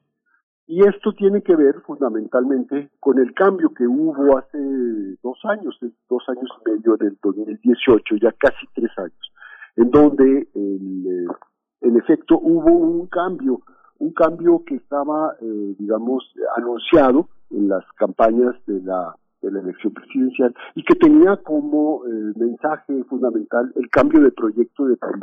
Y creo que eso es lo que se está debatiendo ahora. Esto tiene, en segundo lugar, una consecuencia. Y la consecuencia es que eh, hay que entender la clave, digamos, para leer lo que está pasando en la confrontación electoral, como en una suerte de, a la vez que se polariza, eh, hay una, una suerte, yo diría, de bipartidismo, que es lo que se está construyendo. Y esto tiene que ver, a pesar de que son 10 partidos los que están en la, en la pelea, en la, en la lucha, digamos, por los cargos de elección popular, hay como dos grandes bloques, que eso es lo que está, eh, digamos, eh, imantando todo el, el, el proceso político. Es, eh, la 4T y sus aliados ¿no? y el bloque opositor y sus aliados que están en, en la lucha por estos por estos puestos de, elección popular y eh, me parece que en esta en esta lógica habría que entender todos los mensajes todos los spots que se van a transmitir los casi 20 millones de spots esa numeralia tremenda que ustedes hicieron eh, un recuento al inicio ahorita y que eh, de alguna manera eh, tiene un hilo conductor, una lógica, y esa es la lógica de la, de la confrontación. Creo que yo este, establecería este primer elemento de, análisis. En estos, eh, esto que comenta doctora Sinasif es muy interesante porque si, si entramos en la lógica de su comentario, uno podría colegir que de estos 10 partidos políticos que participan en esta eh, confrontación, como usted la definió, bipartidista, hay unos satélites, hay unos satélites, unos partidos que son como satélites y que pareciera que los satélites están eh, construidos a espaldas de, de, la, de la sociedad mexicana. Esta, esta, esta visión es, eh, tiene, tiene, tiene sentido, esta construcción de partidos en un sistema que es donde se construyen de una manera técnica frente a las necesidades que propone el INE y que la sociedad pues da unas firmas y eh, consolidan los partidos. ¿Estos partidos no tienen representación entre nosotros? Eh, creo que mm, es, interesante tu, pregunta, Miguel Ángel, porque de alguna manera, eh, si tratamos de leer en clave de, de lo que era el sistema de partidos antes del, del 2018, eh, sí había como una lógica en donde cada sigla, cada partido tenía como eh, una parte de la representación y había como un proyecto o por lo menos una plataforma programática.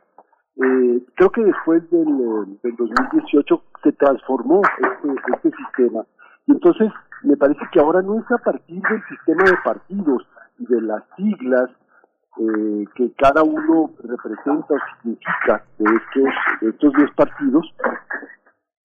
Eh, se está escuchando un ruido ahí, ¿verdad? Sí, pero se escucha bien. Ah, perfecto. Como hay, como hay que entender lo que está lo que está pasando, porque entonces están sucediendo cosas como muy extrañas, es decir, hay una, una, una serie de alianzas contra natura, como la que hay entre el PRI y el PAN, hay una serie de brincos y chapulineos entre diferentes integrantes y actores políticos de esta clase política que se está reacomodando, ¿no? Es decir, que ya no, con esto quiero decir que ya no significan lo que era antes el, el PRI, qué significaba, qué representaba el PAN, el PRD, ahora eh, Morena, eh, los tres nuevos partidos que obtuvieron su registro el, el año pasado. En fin, no es a partir de la lógica de estos eh, programas, por eso yo, yo lo ponía como, como una situación de, de dos grandes bloques que se están confrontando por un proyecto de país y el proyecto tiene que ver con esto a favor o en contra de la 4T, así es como lo, lo, están, eh, lo, lo han planteado, se ha estructurado y esto es el, el significado. Entonces, toda la vida ha habido, digamos, grandes partidos en el sistema político mexicano y partidos pequeños, partidos satélites ¿no? Es decir, si nosotros nos acordamos hace 40 años o un poco más, pues estaba, eh, de una parte estaba el PRI, que era el gran partido que estructuraba eh, eh, un centro, una izquierda, una derecha, ahí, ahí, ahí adentro de ese gran partido se daban las confrontaciones. Y luego estaba la oposición, Que había oposiciones de izquierda, oposiciones de derecha, y eh, dentro de esas oposiciones había partidos más satélites que se aliaban ¿no? Acuérdense del, del PPS, ¿no? Pues que es ahora el PRD, pues es el nuevo PPS, es una suerte de, de, de, pequeño partidito que quedó como un cascarón después de haber sido uno de los tres grandes, ¿no?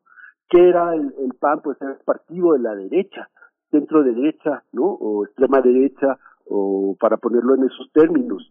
Y eh, y había otros partidos y luego estaba la izquierda más eh, eh, que, no tenían ni registro antes de la reforma política del 77, ¿no? Ahí estaba el Partido Comunista que había sido ilegalizado y luego los partidos que surgen después del 68, el, el PMT y, el, el PST, etcétera. Entonces hay, hay que explicar como la lógica de los de los partidos en este en este sentido. Y por supuesto este bipartidismo actual de hoy está estructurado así, es decir, Morena y su coalición tiene ahí una serie de partidos satélites, incluso me parece que eh, de los tres nuevos que aprobaron con el registro, eh, son podrían ser satélites del bloque morenista es decir, tanto redes progresistas como Fuerza por México, como el partido, este, el nuevo PES, que, se que perdió el registro y ahora le cambia el, nombre, ¿no? Y, está ahí girando, los tres giran en torno a la, a la 4T. Formalmente no van a ir en alianza porque no lo pueden hacer su primera competencia para lograr el 3%, pero ahí están, ahí están eh, girando un poco en este en este en esta órbita y del otro lado pues están los otros los otros es el PRI, el PAN el PRD. Y eh, me parece que el, que se queda fuera de esto, pues es Movimiento Ciudadano, que dijo, yo no le entro a este bloque y a ver cómo le va, porque es el que va solo, no va, no va en, en alianza. Pero todo se explica conforme a esta gran confrontación bipartidista, me parece, que tiene que ver con el fondo del proyecto de país que se está debatiendo. Sí. Maestro Rodián Rangel Rivera, le voy a hacer una pregunta que es, que es que yo sé que es eh, compleja y complicada también al mismo tiempo. Con la llegada de la cuarta transformación, gran parte de vamos a llamarlo subsidio a la, política de comunicación que se tenía desde el gobierno de Fox, eh, Calderón y luego Peña Nieto de proporcionarle a la prensa métodos eh, de los medios de comunicación de sobrevivencia a través de un presupuesto enorme asignado a gastos de comunicación. Hoy mucha de esa tarea, mucho de esa de, de ese salvavidas lo han lanzado a algunos medios locales los propios gobernadores. Por otra parte, la prensa nacional se ha quedado sin corresponsales frente a una cobertura la más grande de elecciones en la historia del país que no pueden reportar directamente. ¿Cómo entender? ¿Cómo, cómo, ¿Qué le pediría como plan de cobertura a los medios de comunicación para ocuparse de este gran proceso? ¿Por dónde tendríamos que empezar a entender eh, todo este proceso electoral? ¿Qué es lo que desde la academia quisieran escuchar? ¿Qué es lo que necesita saber de los medios la sociedad mexicana?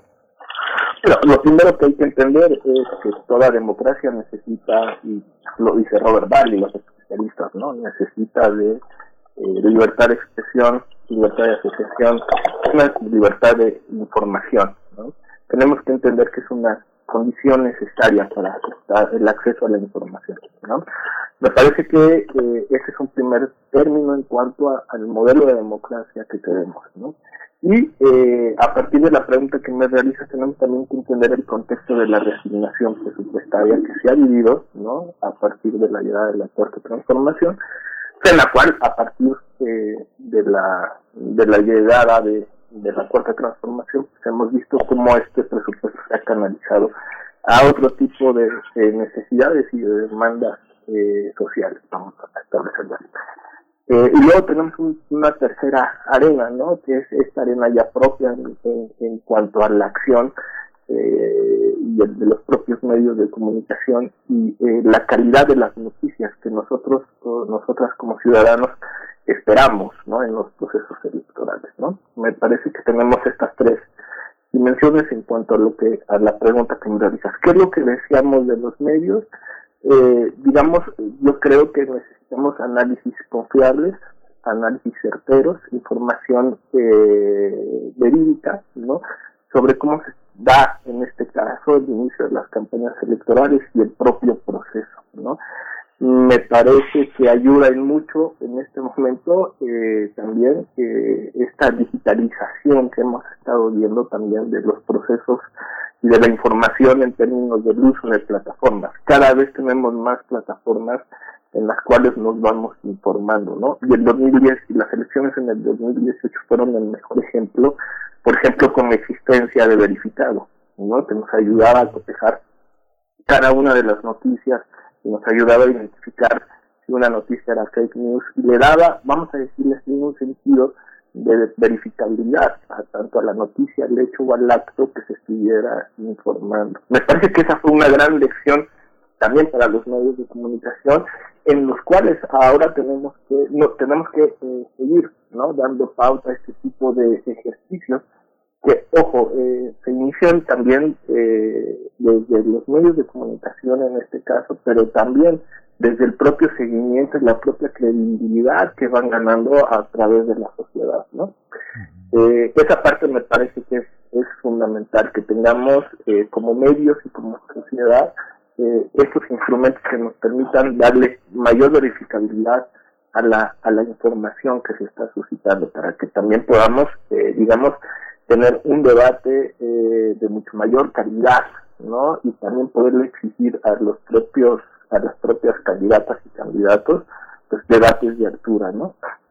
En el, y, y el impacto que tiene en la sociedad en su conjunto, ¿no?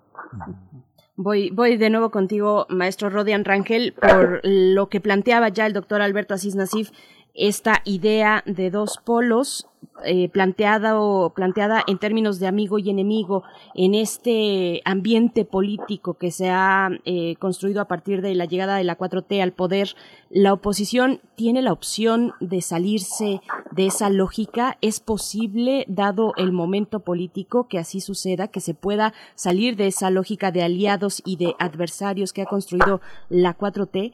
¿Cómo, cómo lo ves? Rodian Rangel. Yo veo, gracias, yo veo una, eh, yo, yo, difiero básicamente de esta cuestión eh, bipartidista y me permite explicar parte de esta, de esta diferencia, ¿no? Eh, me parece que a la oposición tenemos una oposición severamente fragmentada, ¿no? Y es una oposición que está fragmentada eh, sí en una alianza PRI-PAN-PRD en algunos estados, en algunas entidades, eh, van los tres partidos juntos, en esto, en otros van dos y uno.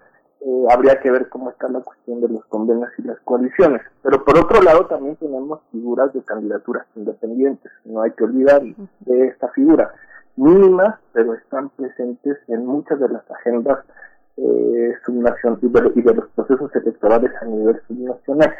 Pero hay otra que a mí me llama mucho la atención y que la veo que está, vamos a decirlo así, semi-oculta, ¿no? Que es este papel activo que eh, muchos actores de la sociedad civil que no pertenecen y que eh, no han estado, digamos, eh, eh, viviendo de, de los partidos políticos, pero están dejando temas de agenda nacional, como puede ser el tema ambiental, están ahí presentes también, ¿no? Y que no alcanzan a colocarse en este, o no necesitan necesariamente del sistema electoral para colocar un partido político.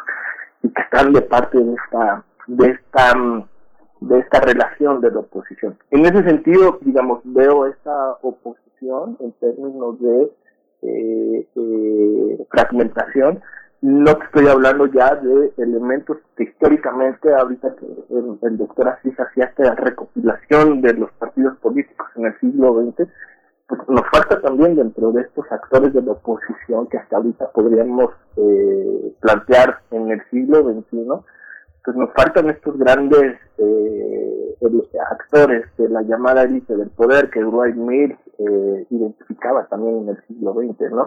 Los empresarios, la iglesia, ¿no? Que también pueden llegar a ser actores de oposición, pero que a su vez, insisto, ¿no?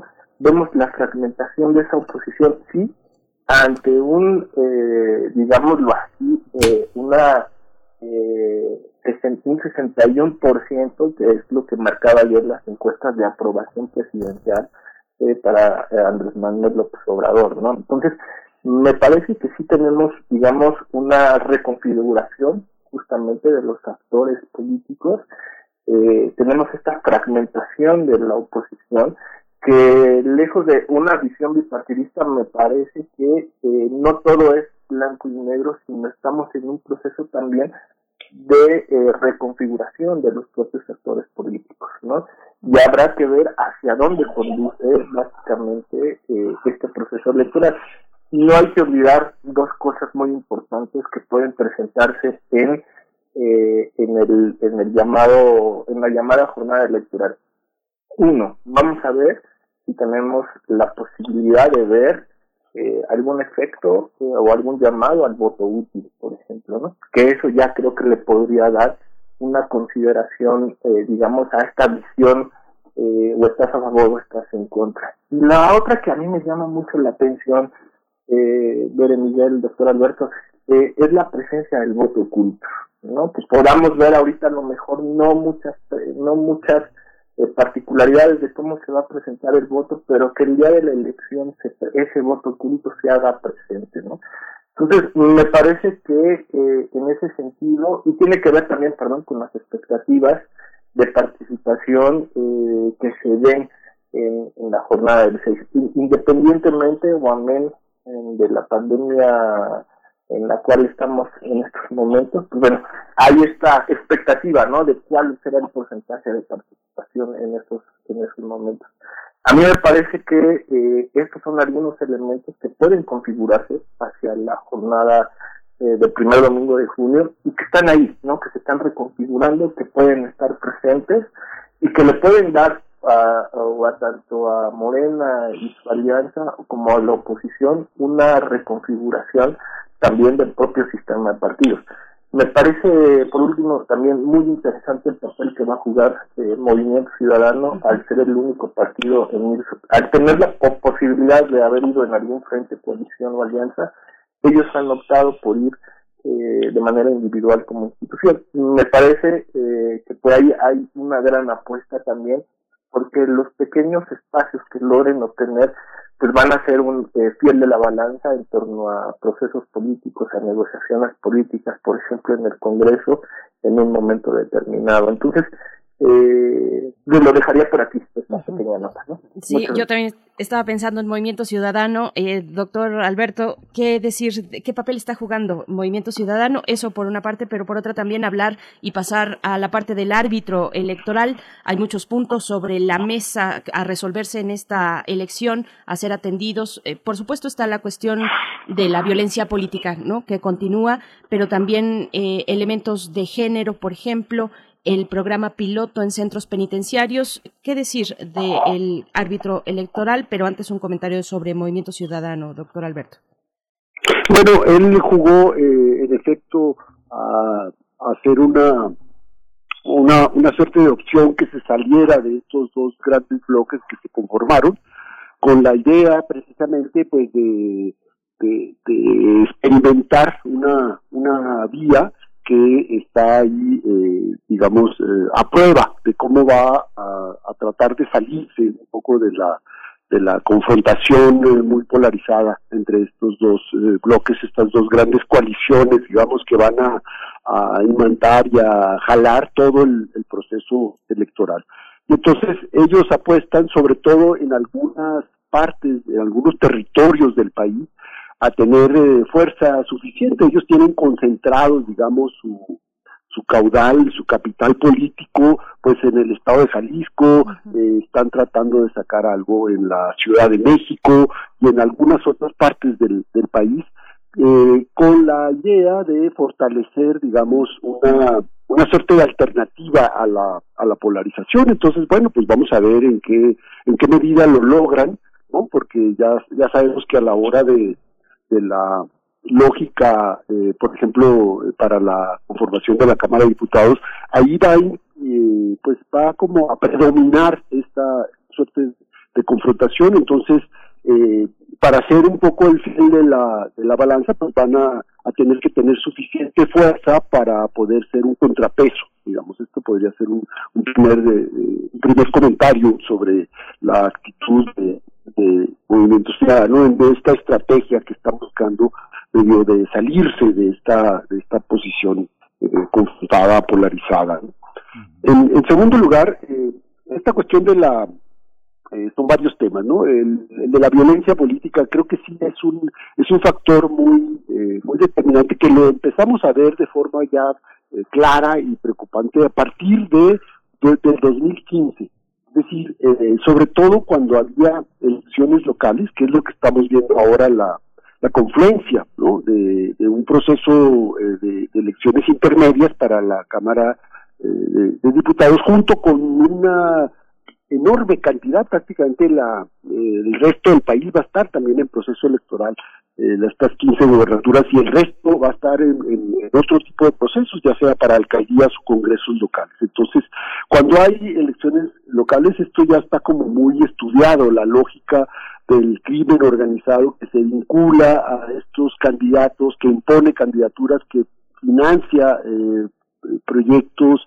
y, candidaturas con el fin de obtener el control de rutas para su negocio para sus negocios, ¿no? Y esto eh, lo vimos como a partir del, del 2015 en todo proceso electoral local hay eh, presencia muy clara del crimen organizado que tiene consecuencias terribles porque se traduce pues en atentados, en asesinatos de, de candidatos, etcétera, ¿no? Entonces sí, sí es un elemento ya que conforma eh, parte del, del, del panorama político electoral del, país. Y en tercer lugar, esta cuestión del árbitro, creo que sí está como también eh, como formando parte de este conjunto de, elementos de esta, esta polarización. Lo que hemos visto pues en los últimos días y semanas es en, efecto las decisiones del árbitro muy cuestionadas por la, por la autoridad y cómo el árbitro está tratando de eh, imponer eh, alguna serie de, eh, de cambios, eh, de aplicación de, la legalidad que ha generado muchísimo, muchísimo ruido. Es decir, el bloque opositor se está tomando de ahí. Incluso ayer se podía ver en la inauguración del proceso de campaña cómo los principales líderes de esta alianza opositora se están agarrando de allí, del, del, de la confrontación que habría, por ejemplo, entre el presidente, la 4T y el, y el INE creo que este es uno de los elementos. No me parece que vaya a ser lo más importante del proceso. Creo que lo más importante va a tener que ver con el debate sobre el proyecto de país que va a haber entre la 4T y el bloque y el bloque opositor. Eh, sin embargo, todos los eh, reflectores están concentrados, ¿no? Ahora veía también la prensa como eh, la intervención de la secretaria de, gobernación también impidiéndole al neutralidad ¿no? Y INE respondiendo que la neutralidad no lo va a llevar a, eh, a ser omiso, pues.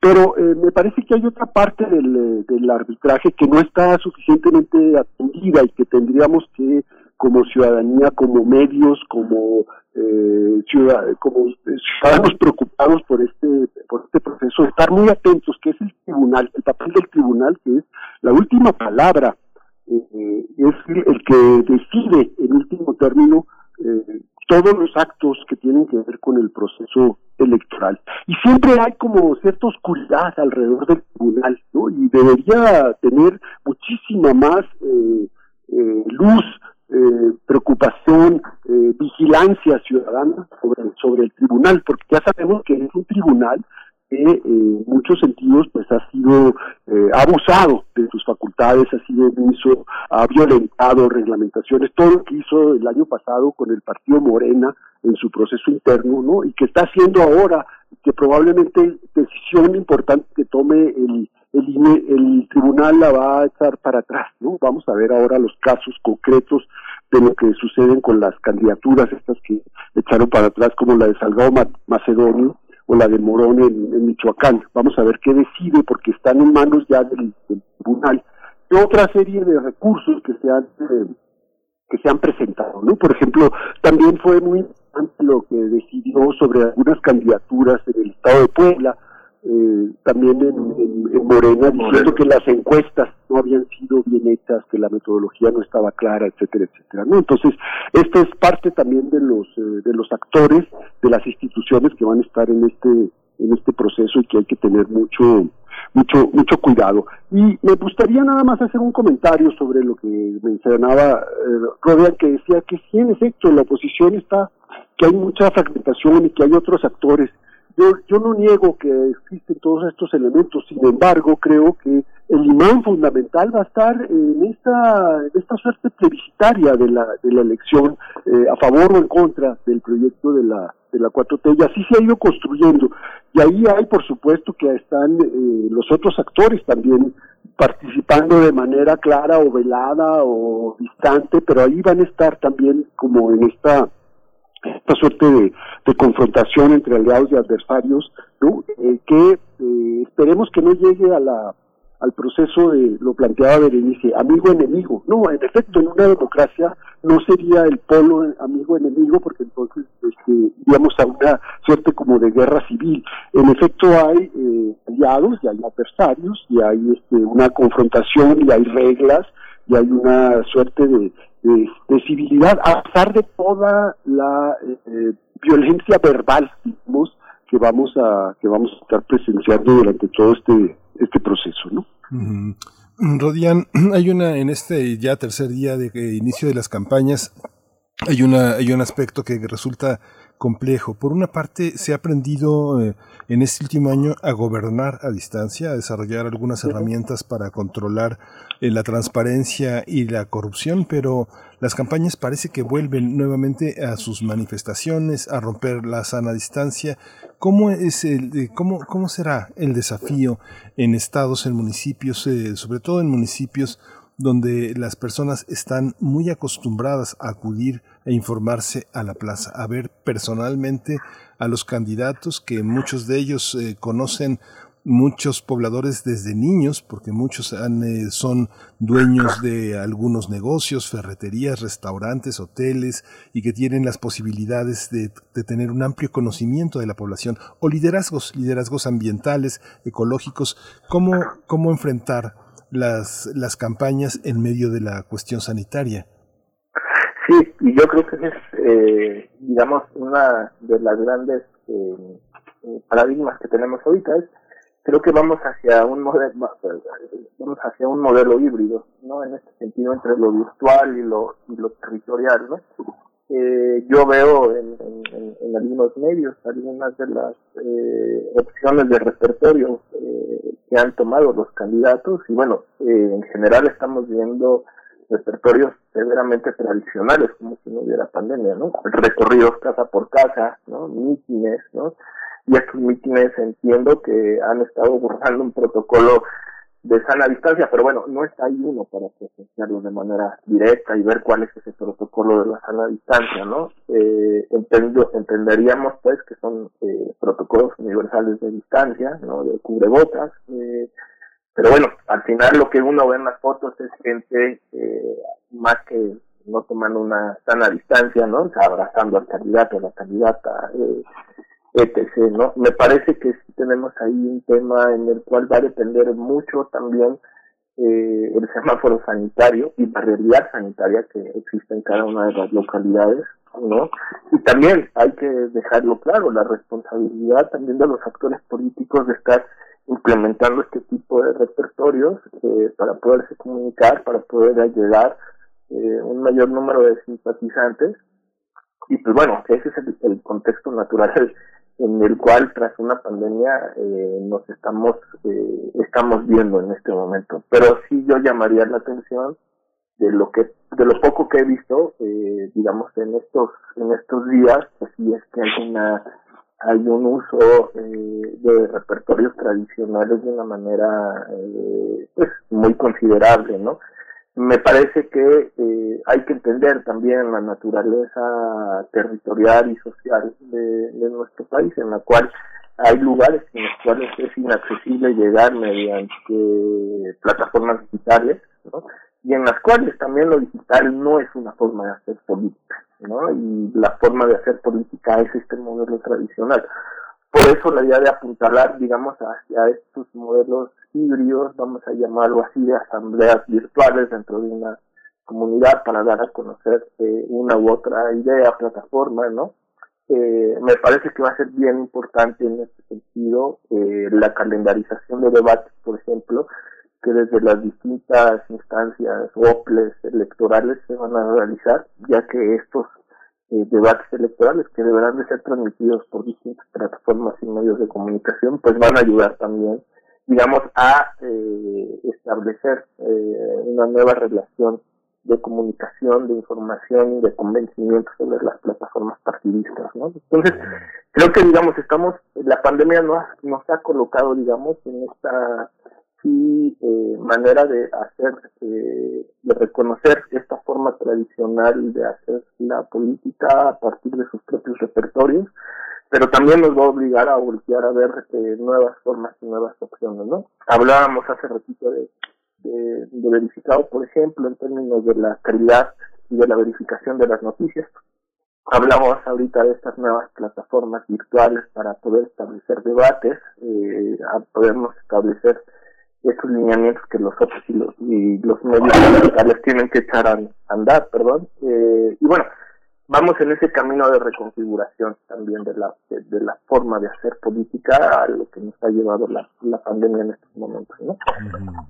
Doctora Sitnasif, eh, hay un tema que es complejo porque el tema de las mujeres que tradicionalmente en la izquierda ha tenido su, su mayor manifestación. Eh, no hay feminismo que no sea de izquierda y no hay feminismo que no sea contestatario y que eh, eh, tenga como bisagra lo, teórico y lo práctico, ha sido como un, talón de Aquiles en la política de comunicación. El presidente ha insistido que como un gobierno que viene de la izquierda va a ser así con las mujeres. Sin embargo, la oposición señala que le ha fallado a las mujeres, pero por otra parte hay una, hay una demanda de género que comentaba en broma hace unos días eh, que el pasado, dice, se las dejamos muertas, las queremos vivas.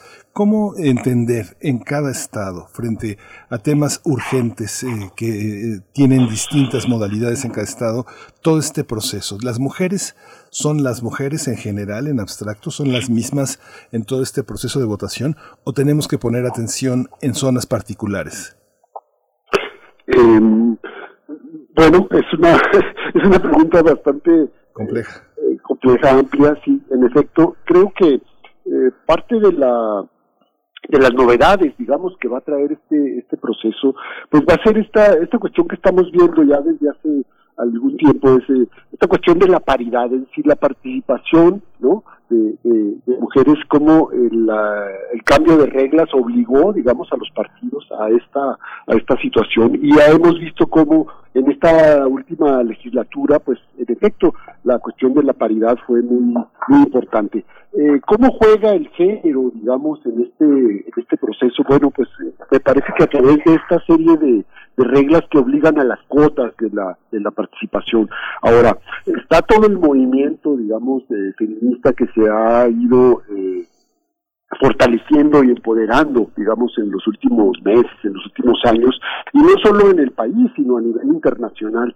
Y esta presencia, digamos, que la hemos visto, eh, que responde pues a una a una necesidad urgente de, de tener la, la, violencia en contra de la en contra de la mujer a una vía libre de, de, violencia eh, tiene eh, diferentes políticas eh, que se está tratando de enfrentar o que no ha logrado tampoco los resultados, ¿no? Es decir, como esta pista de los feminicidios que han seguido siendo en el país como expresión terrible de lo que es la, la violencia en contra en contra de la mujer. Pero cómo jugaría digamos en este en este proceso electoral me parece que tiene que ver con esta cuestión de la participación y de la paridad en las eh, en las candidaturas como un elemento novedoso que se está eh, que se está generando. El otro tiene que ver precisamente con la con la reelección. Vamos a ver por primera vez la elección de los eh, diputados eh, a nivel a nivel federal como un elemento que está ahí eh,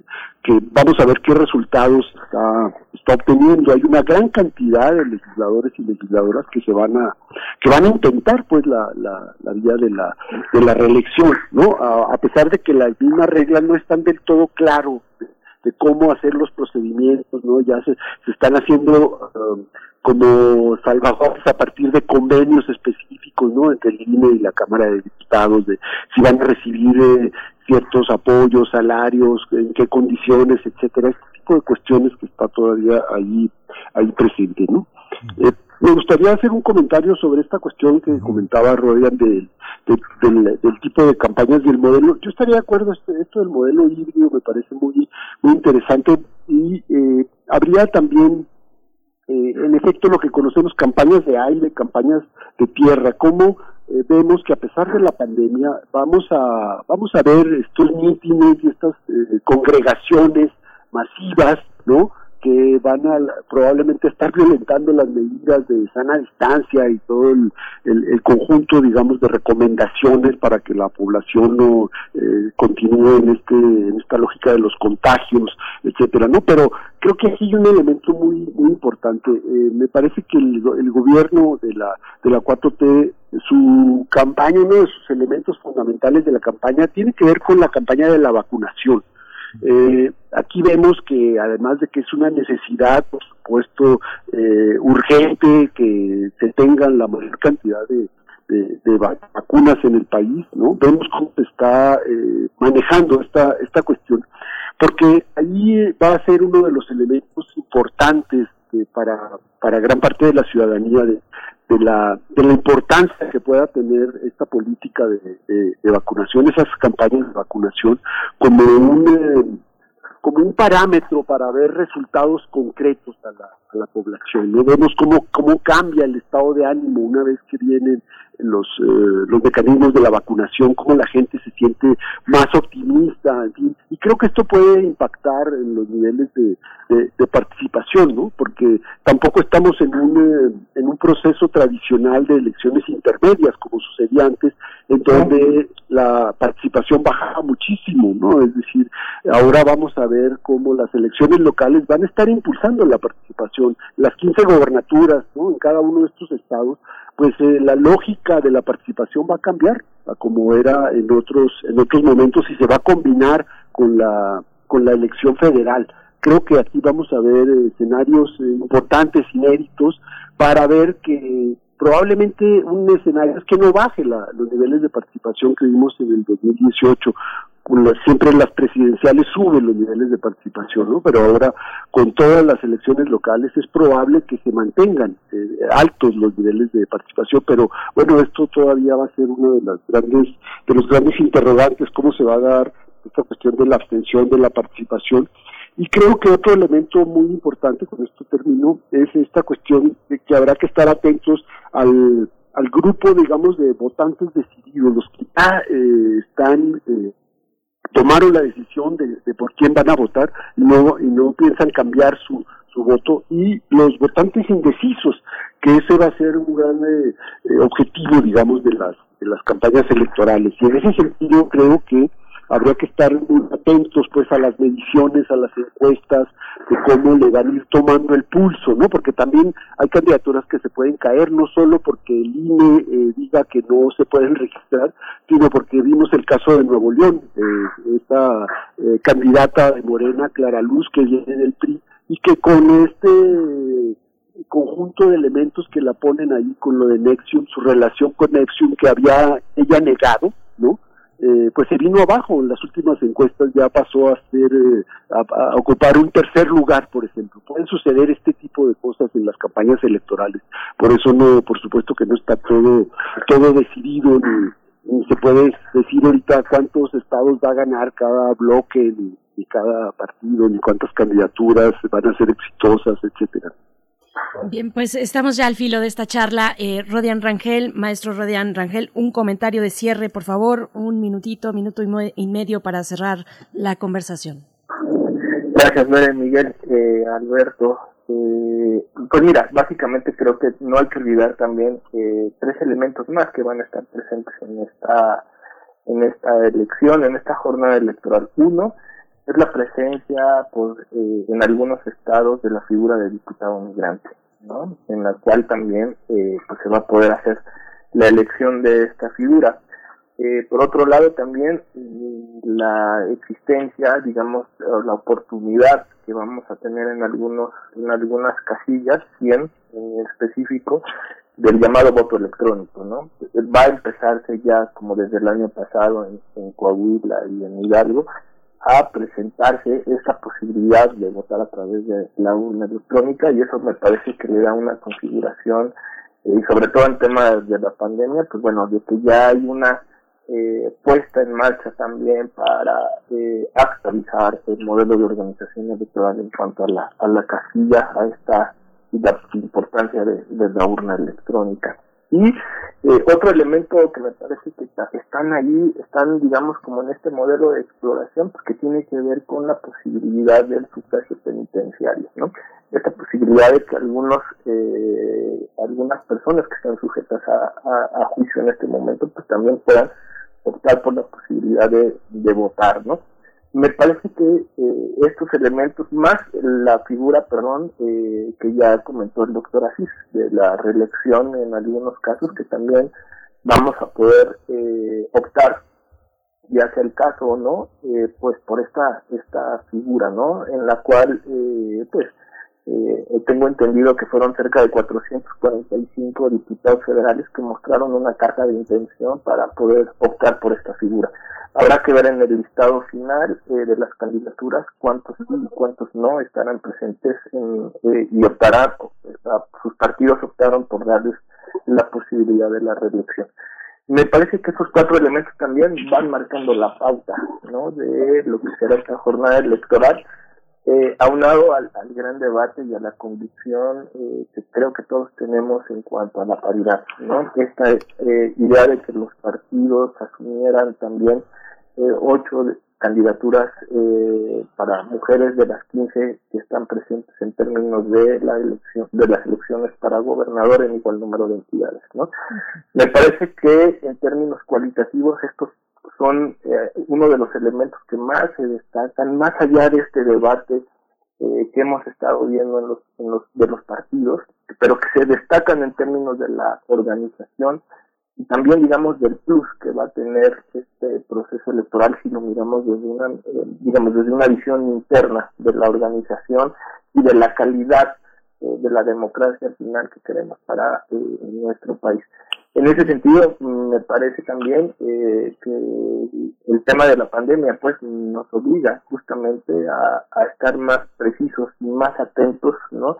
a los grandes debates que se están generando, ¿no? desde un tema de salud hasta un tema de política pública en cuanto a la configuración no de, los principales problemas públicos que, que hay en el país. ¿no? Creo que esta es la ruta que vamos a ver en estos dos meses y pues que bueno, estaremos atentos a cada una de estas facetas que nos, que nos esperan en, en este inicio de las campañas electorales. Pues esperamos nosotros tener la oportunidad eh, más adelante de volver a conversar con ustedes, de dar seguimiento a todos estos temas. Muchas gracias, doctor Alberto Asís Nasif, investigador del CIESAS, por esta participación. Al contrario, gracias a ustedes. Gracias, gracias también, maestro Rodian Rangel, profesor de la Facultad de Ciencias Políticas y Sociales de la UNAM. Hasta pronto, nos encontramos pronto. Muchas gracias nuevamente, muchos saludos, doctora Asís, Pérez, Miguel y al público que nos escucha. Gracias. Gracias a ambos. Nos vamos al corte, nos despedimos de la radio Nicolaita, nueve con dos minutos. Vámonos. Síguenos en redes sociales. Encuéntranos en Facebook como Primer Movimiento y en Twitter como arroba PMovimiento. Hagamos comunidad.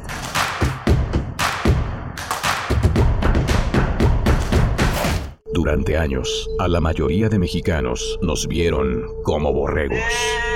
Por eso, hoy en México, unos pocos tienen muchísima lana y la mayoría no tiene casi nada. Pero las cosas están cambiando. Se han eliminado los privilegios, los lujos y se ha frenado en seco a la corrupción. Todavía queda mucho por hacer, pero el México de hoy va por el camino correcto. Y desde el PT seguiremos apoyando e impulsando la transformación que hemos iniciado por ti. El PT está de tu lado. En el PRI queremos que México crezca, que las mujeres vivan seguras, que los jóvenes sigan estudiando, que las y los mexicanos tengan salud, medicamentos y estabilidad en el PRI trabajamos por las mujeres, por los jóvenes, por los estudiantes, por los adultos mayores, por las familias de México. PRI, el Partido de México. El Tribunal Electoral del Estado de México resuelve con justicia y celeridad las controversias jurídicas derivadas del proceso electoral. Las magistradas y los magistrados garantizamos tus derechos político-electorales conforme a los principios de certeza, imparcialidad, objetividad, legalidad y probidad y resolvemos de forma pronta y expedita los medios de impugnación con la emisión de sentencias. Este proceso electoral tú eliges y nosotros protegemos tu decisión. Tribunal Electoral del Estado de México. ¿Sabes a cuántos mexicanos llega la red de medios públicos de México? La red está presente en cada uno de los estados del país y unidos llegamos a más de 94 millones de mexicanos. Somos la red y tú eres parte de ella. Las radiodifusoras y televisoras públicas estamos a tu servicio, al servicio de México. Hashtag Juntos por el Planeta. Hashtag todos los derechos para todas las personas. Hashtag nos y nosotras. Hashtag paridad de género. Hashtag por una sociedad solidaria e inclusiva. Haz que tu voz escuche. Participa. Toma tu cubrebocas y sal a votar. Elige a quien te representa. Este 6 de junio, hashtag mi voto sale y vale. INE. Ella es María. Ella y sus hijos tienen derecho a vivir seguros y libres de violencia. Por eso impulsaremos la creación de rutas seguras de transporte público, mejorando y vigilando las calles, y la instalación de más refugios para mujeres y sus hijos víctimas de violencia familiar. En el Partido Verde trabajamos por los derechos de María y de todos los mexicanos. Cumplir es nuestro deber. Partido Verde. Duele todo lo que estamos viviendo. Duele hasta el alma. Pero si algo tenemos las y los mexicanos, es que siempre nos unimos y salimos adelante. Así que no importa si odias la política, lo que realmente importa es sanar a México. Sanar los trabajos perdidos, la inseguridad, los centros de salud.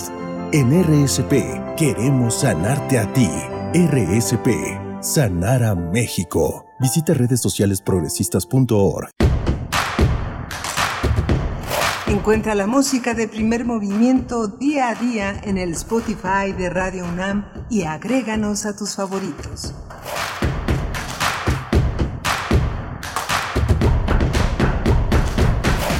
Muy buenos días, estamos ya de vuelta en primer movimiento. Gracias por su permanencia en las frecuencias universitarias. Con mucho gusto de estar con ustedes como cada mañana, todo el equipo, todo el equipo, algunos a distancia, otros en cabina. Ya está Frida Saldívar en la producción ejecutiva, eh, también Socorro Montes en la operación técnica, en Adolfo Prieto en 133, Colonia del Valle. Y bueno, el resto con esta sana distancia que nos mantiene así. Ya vamos un poquito más de un año eh, un año y algunos días pues ya transmitiendo a distancia, pero pues lo hemos logrado hasta el momento y esto gracias, gracias a ustedes, a sus comentarios, siempre eh, pues muy, muy interesantes. Estamos, bueno, en esta mañana iniciando nuestra tercera hora, son las nueve con seis minutos de la mañana.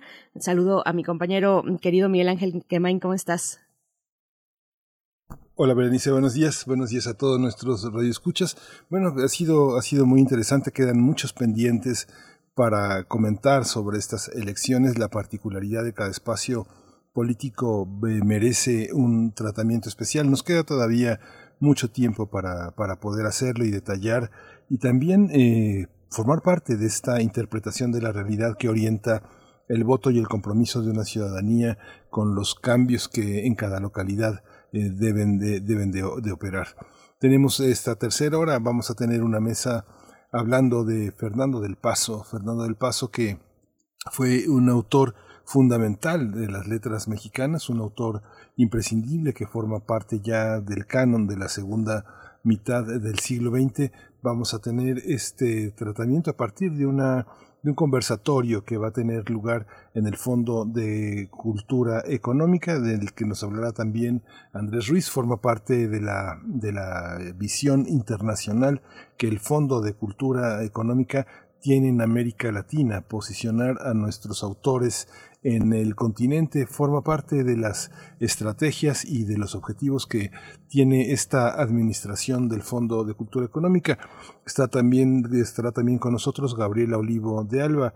Ella es narradora y ha sido una, una, una, una, actriz fundamental en esta tarea de colocar en Sudamérica la presencia del fondo. Ya dirigió el Fondo de Cultura Económica en Perú, un país complejo, en una geografía difícil, donde eh, un libro que tiene que llegar de Cusco a Lima, pues verdaderamente tiene una odisea y un reto muy difícil de cumplir. Ahora imagínese llegar a Bogotá o llegar a Quito, es algo, es parte de la geografía que nos separa, aunque hay una espiritualidad que nos une.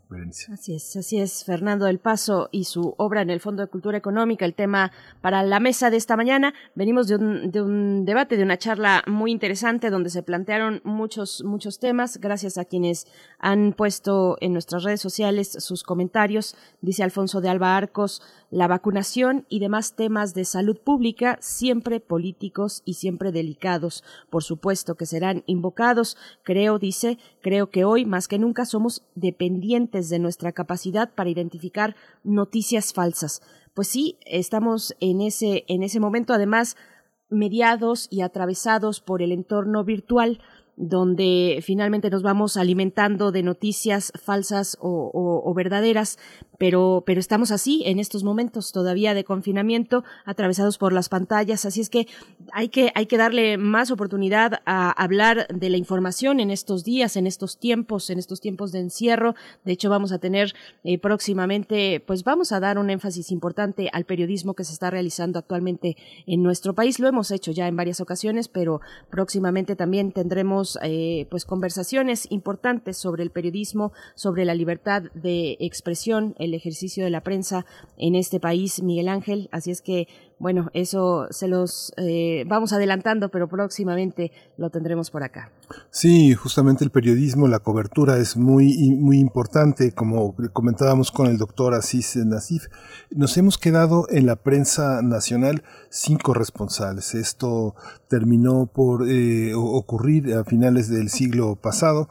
Prácticamente este siglo la prensa se ha quedado sin corresponsales, solamente la prensa más solvente o más preocupada, periódicos como El Universal, La Jornada, eh, Reforma ha tenido algunos, pero lo que ha pasado es que se han importado comentaristas a los estados que dominan las planas nacionales en detrimento de la información y de la agenda local.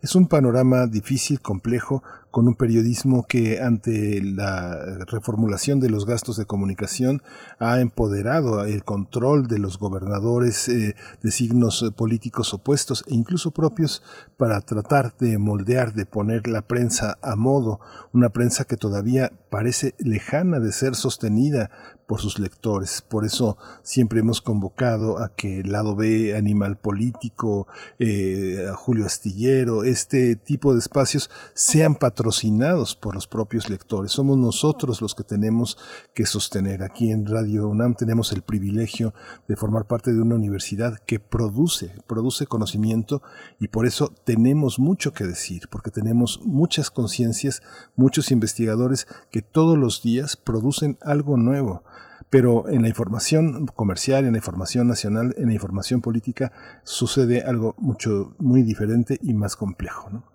Sí, es, es más complejo, digamos, es un fenómeno complejo el que estamos observando con esto de las noticias falsas, para poner uno de los ejemplos más, más contundentes.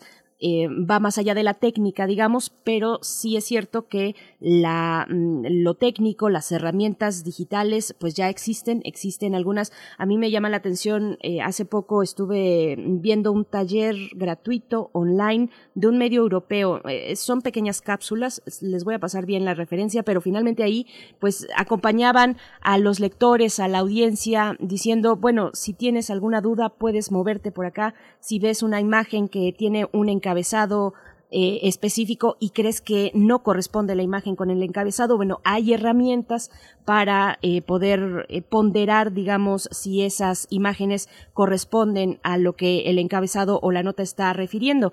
Entonces, hay muchos elementos, hay muchas herramientas actualmente en Internet para solo que no las, no las conocemos, para poder desahogar precisamente estas dudas, estas fake news, dar seguimiento, muchas cuestiones que tienen que ver con la metadata, con esa huella digital que tienen eh, los elementos que vertimos en la red, en el entorno digital. Así es que bueno, eh, voy a pasarles más adelante la referencia completa. Está en YouTube, es algo muy sencillo y además está precisamente hecho para las audiencias, para que las audiencias puedan tener una idea un poco más clara de cómo defendernos frente a la posibilidad, eh, pues, tan patente de las noticias falsas. Así es que bueno, vamos, después de, este eh, gran paréntesis sobre el periodismo, sobre las noticias falsas, sobre el ambiente político también, pues vamos ya con la poesía necesaria, querido Miguel Ángel, si estás de acuerdo. Sí, claro. Primer movimiento. Hacemos comunidad. Es hora de poesía necesaria con la poesía. Kazuko Shiraishi es una escritora japonesa, aunque nació en Vancouver en 1931. A los pocos años, en el 38, regresó a Japón con su familia por causas de la guerra y es una de las poetas pues más destacadas de aquel país del Japón. Ha recibido múltiples premios durante su larga carrera. Nació en 31 y todavía afortunadamente está con vida. Eh, Historia de una oveja negra es el título de su autobiografía. Es difícil de pronto encontrar algunas de sus traducciones en general de, de, la literatura japonesa. Generalmente pasan, están atravesadas en la traducción por el idioma inglés y ya después pasan al español, pero bueno, hay varias referencias. Algunos de sus libros que podemos contar son eh, títulos como Épocas del maniático sexo sagrado, Una canoa regresa al futuro, Clan de arena o Mi madre flotante, pero de nuevo son muchos los títulos, aunque algunos difíciles de encontrar en su traducción al español. Lo que les voy a compartir ahora de Kazuko Shiraishi se titula Meditación ardiente. Es el título del poema para esta mañana, está en nuestras redes sociales. Meditación ardiente. Soy una meditación que quema. Dentro guardo una isla acuosa, pájaros marinos y la luna llena. Alquilo un hogar a los cocodrilos del Nilo. Mi meditación no es agua azulada, sino rojo deseo. Creciendo en sus ojos, alimento los cocodrilos con un sol deleitable y los dejo dormir. Vivo en una meditación que quema, oyendo la isla acuosa golpeada por las olas, callada silenciosamente.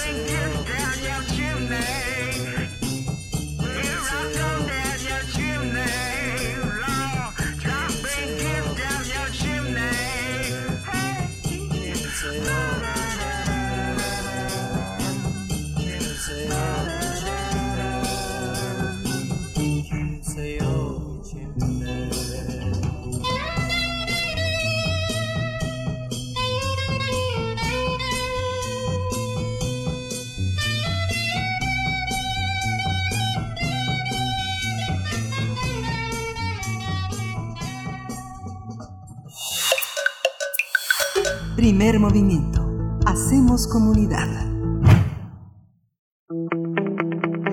La mesa del día. Eh, Fernando del Paso Morante nació el primero de abril de 1935 aquí en la Ciudad de México y murió el 14 de noviembre de 2018 en Guadalajara, Jalisco. Fue escritor, pintor, diplomático, académico, ganó en 2015 el premio Cervantes. Autor de una extensa obra plasmada en poesía, teatro, cuenta, cuento o ensayo, pero sobre todo por tres de sus novelas, José Trigo, eh, Palinuro de México y Noticias del Imperio.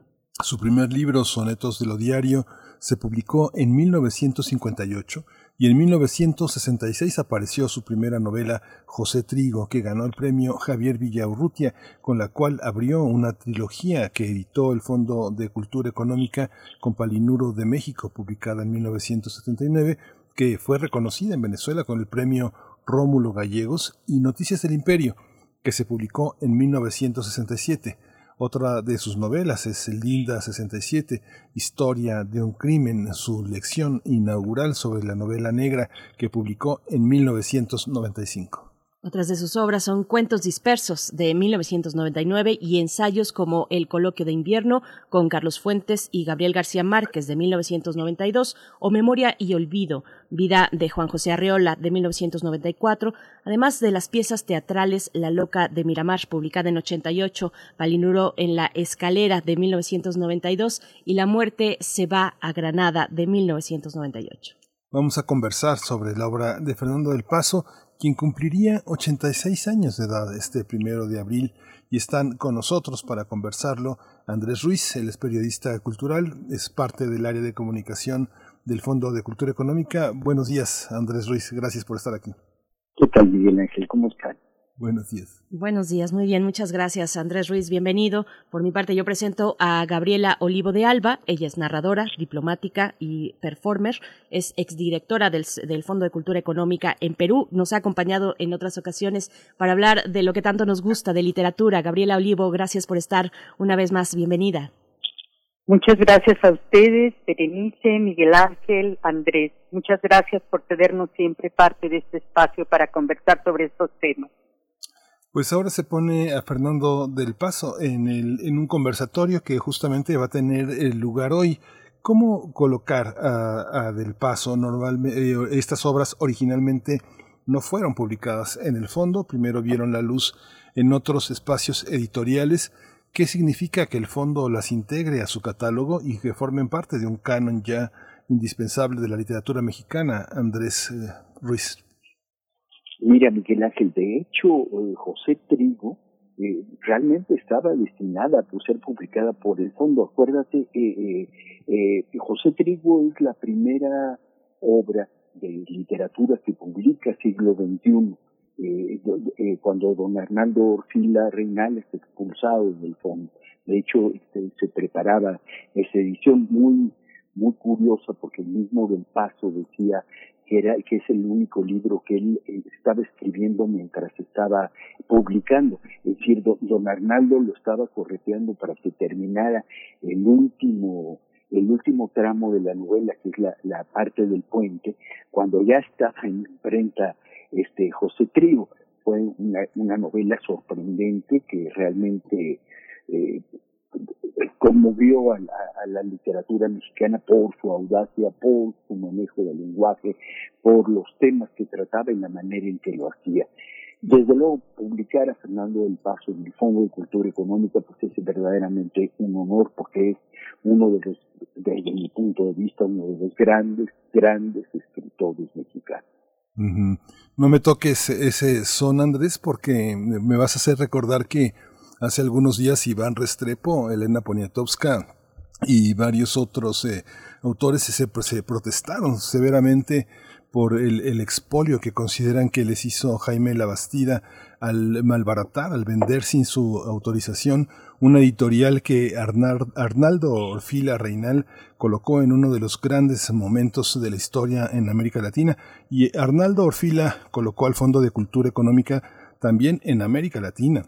Como decía Carlos Fuentes, eh, Arnaldo Orfila no vivió el siglo XX, lo llenó. Pero, bueno, este, vale la pena, eh, vale la pena hacer ese paréntesis. Eh, también está con nosotros. Sí, sí, Andrés.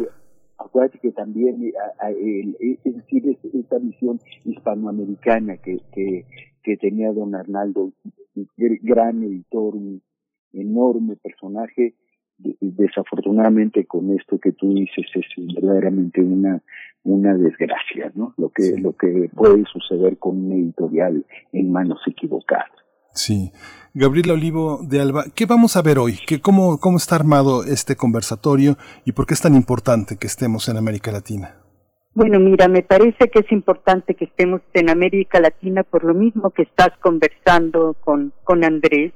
Eh, la presencia de Orfila fue fundamental para la eh, creación y apertura primero de agencias y después de, filiales en, América Latina. Y eh, la presencia de Fernando del Paso en nuestro sello editorial con estos títulos que has mencionado, pues eh, supongo que representan un volver al, lugar en donde originalmente eh, pues se pensó que se publicaría esta primera gran novela de Del Paso que ya han mencionado ustedes. En esta oportunidad pensamos hacerlo de la mano de la Embajada de México en Venezuela, pues recordando por un lado que fue justamente el premio Rómulo Gallegos desde 1982 con Palinuro, lo que marcó una presencia más determinante, más contundente en la región de la literatura de Fernando del Paso. Por supuesto, estaba antes este, José Trigo, pero eh, esto representó pues un hito. Eh, recordemos que los, eh, los eh, autores que habían recibido antes que él este premio era eh, Vargas Llosa, Gabriel García Márquez y Carlos Fuentes. En ese orden y en el 82 Fernando del Paso. Entiendo que una de las inquietudes que había en esta entrevista era pues el conocer un poco cuál ha sido la relevancia entre los lectores de la región de Sudamérica y yo estaba recordando justamente ayer hablaba con Teresa Selma, una actriz venezolana que tiene ya algunos años viviendo en México. Ella acaba de cumplir 90 años y justamente en el 98 le pidió al entonces embajador de México en Venezuela, a Jesús Puente Leiva, que le llevara, porque sabía que él iba a viajar a México para la Feria del Libro de Guadalajara y tendría la oportunidad de encontrarse con Fernando del Paso, le pidió que le llevara un libreto escénico que ella había hecho, una adaptación para que durara una hora de el monólogo de Noticias del Imperio. Como sabemos, el gran monólogo de Carlota está intercalado en los capítulos de Noticias del Imperio y ella, sin ser dramaturga, siendo una mujer formada en medicina, pero con una experiencia actoral larga de varias décadas, se dio a esa tarea. Entonces, bueno, ese eh, detalle de hacer esta adaptación, de hacerla llegar a Fernando del Paso, quien la leyó y la autorizó sin ponerle ni un punto ni una coma de más, sino más bien celebrando esta, esta iniciativa, le dio luz verde a esta actriz. Esta actriz presentó, ha presentado este monólogo desde entonces en distintos escenarios en Venezuela, en Colombia, en Costa Rica y por supuesto en México. Fui aquí en México, donde Fernando del Paso develó una placa por las 200 representaciones, eh, curiosamente en el Teatro Benito Juárez. Entonces, bueno, sí es, es una presencia relevante la de Del Paso y en esta oportunidad, en el conversatorio de esta tarde, pues tendremos a un escritor periodista, amante de la obra de Del Paso, que ha escrito artículos críticos y textos de investigación sobre él. Se llama José Buich y es peruano. ¿Por qué? Bueno, me, quedo un poco contigo todavía, Gabriela Olivo. Eh, ¿Por qué Venezuela? Palinuro de México fue reconocida también en Venezuela en, en el 79. Eh, con este premio Rómulo Gallegos, ¿qué, ¿qué, hay en estos trazos, en estos cruces, en estos puentes entre editoriales de distintos países, entre estas eh, premiaciones, en fin, toda esta atmósfera que se da en torno a la obra de un escritor eh, precisamente como Del Paso?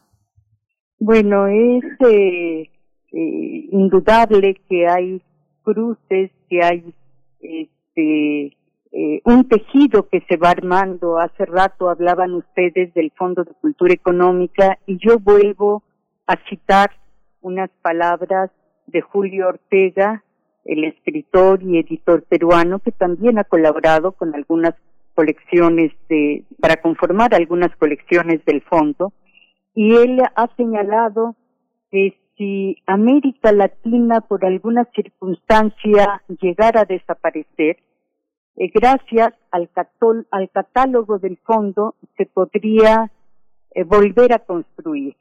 Eh, esto habla de, la importancia de un catálogo, estamos hablando del catálogo del fondo, pero también de cómo empieza a alimentarse con catálogos de otros fondos editoriales.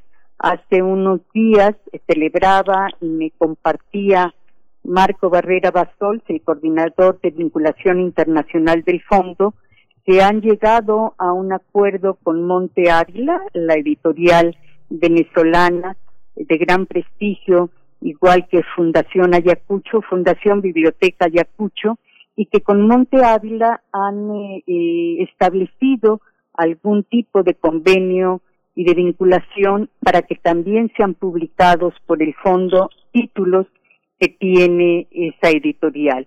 De tal suerte en que sí hay, hay a distintos niveles, como lectores, como investigadores, como actores y como editoriales, un entramado, por fortuna, eh, se sigue tejiendo y, y, enriqueciendo, fortaleciendo. Y bueno, yo me pregunto ahora con las redes sociales, con la Internet, si esto logra logrará repotenciarse, yo espero, espero que sí, y que también cada vez haya pues mayor posibilidad de encontrar digitalmente muchos de estos títulos. Andrés Ruiz, bueno, me, me, vuelvo también un poco hacia el principio a preguntarte, eh, Del Paso es una figura mayor, por supuesto, un escritor, pero también un intelectual con muchos desdoblamientos, eh, también eh, en, en, su momento, bueno, un diplomático, fue académico también, dibujante, mm, se, se volcó hacia la pintura, ¿Quién es, quién fue eh, Fernando del Paso? ¿Cuál es su lugar en la literatura mexicana y también latinoamericana? Mira, Berenice, yo creo que sus eh, tres novelas mayores son verdaderos redescubrimientos de la literatura y del lenguaje. Eh, y tienes razón, Fernando del Paso además fue un hombre de, de convicciones que nunca abandonó.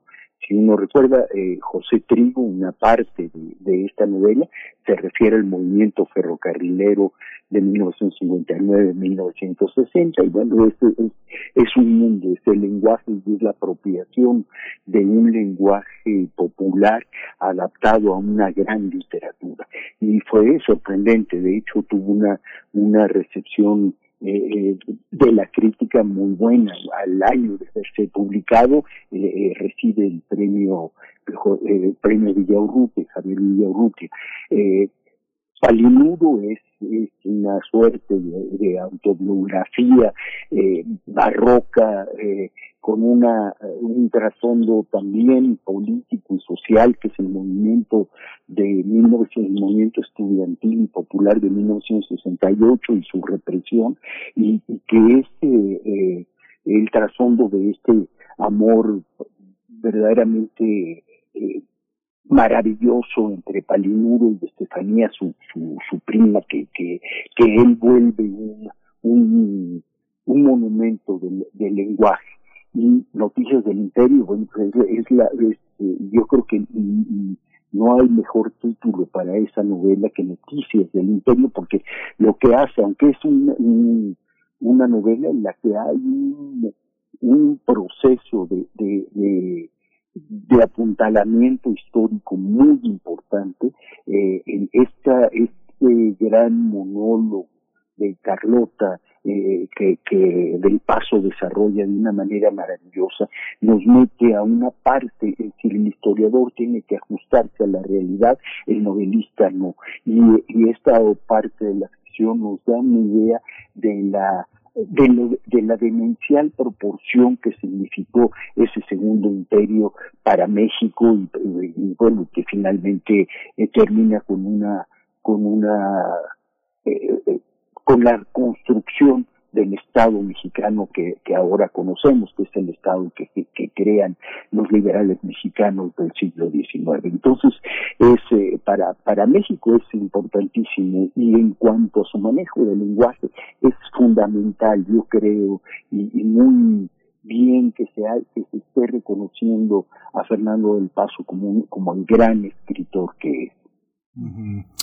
Esto, y es una conversación muy interesante, Andrés, porque finalmente nos, nos, nos, ha, tocado en la, en la, profesión a ti y a mí vivir esos momentos. Yo recuerdo, fíjate que tuve oportunidad de estar con algunos amigos mexicanos y con Del Paso en 1993 en Caracas, eh, justamente después ya super galardonado con el Rómulo Gallegos y justamente tú te recordarás de Carlos Jiménez, el director de Rajatabla, eh, montó, montó algunos, montó algunos eh, fragmentos de Palinuro de México ahí en el Teresa Carreño y fue muy interesante porque finalmente ya desde entonces, Fernando del Paso se colocaba verdaderamente como el único escritor mexicano de un peso internacional que se oponía al salinismo, al priismo. Después en 96 entró al Colegio Nacional un poco con este intento prista cooptador de qué le damos a Del Paso para que se calle después de los textos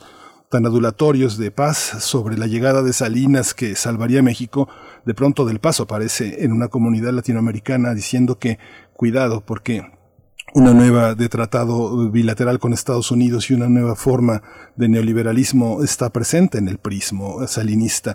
Es muy interesante esta parte. Un poco, Andrés, eh, eh, te pediría un poco hacer este, eh, este recorrido por el del paso político, porque fue prácticamente el único escritor del, del este, del paradigma mexicano literario que se enfrentó de manera decidida al prismo. Afortunadamente quedó en Guadalajara y quedó resguardado en la biblioteca Octavio Paz paradójicamente, pero ¿quién es ese del paso político?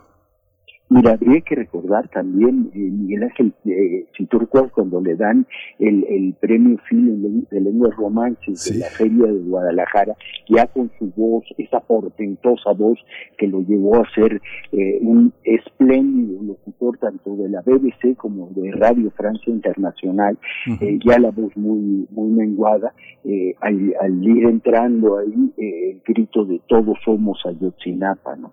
Que es también recordar la desaparición de los 43 eh, muchachos eh, de, de, guerreros normalistas rurales de guerreros, es decir, jamás abandonó eh, ese tono y esa, esa postura muy muy decidida, muy clara de, de, dónde quería estar y hacia dónde quería ir. No, no, y, lo expresa en su, en su literatura, claro, ellos son, son son pinceladas, pero son pinceladas fundamentales. En José Trigo, el, movimiento de los ferrocarrileros de 1959-60, eh, reprimido, en Calinudo, eh, el movimiento estudiantil de 1968 y bueno, y noticias del imperio que es esta, la, la, trágica y delirante eh, eh, formación de este segundo imperio mexicano que, bueno, terminó como terminó y como debía de terminar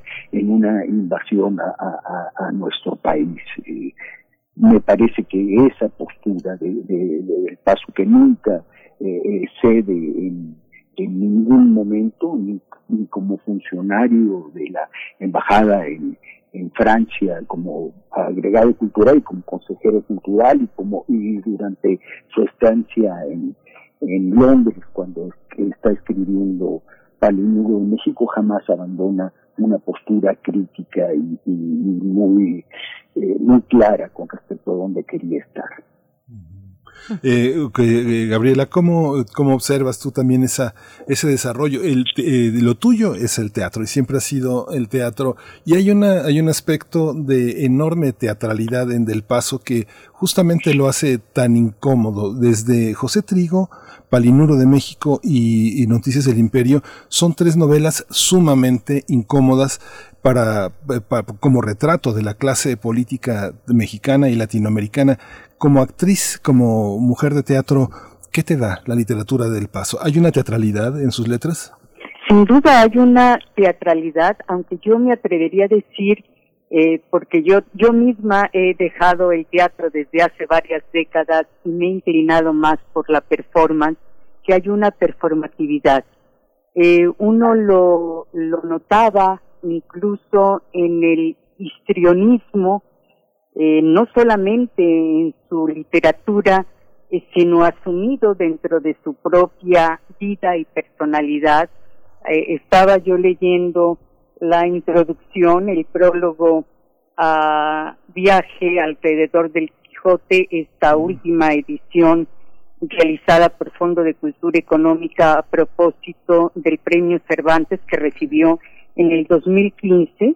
El prólogo lo escribe Juan Cruz Ruiz y habla de uno de los últimos encuentros que tuvo con él en Guadalajara, en su casa, y lo describe como una estrella de rock, por esta indumentaria y por esta eh, forma de, de, mostrarse y de expresar eh, pues su, su repudio a, a pues a la política y al quehacer de muchos políticos y partidos en el poder en México, ¿no? Entonces sí, sí hay sin duda algo de, de escénico, yo diría que en escenarios liminales, más que, que en un eh, escenario teatral, por supuesto está su obra como dramaturgo también, pero es tan extensa la producción de, Del Paso, en donde además también uno descubre cierta hibridez, porque aún en las novelas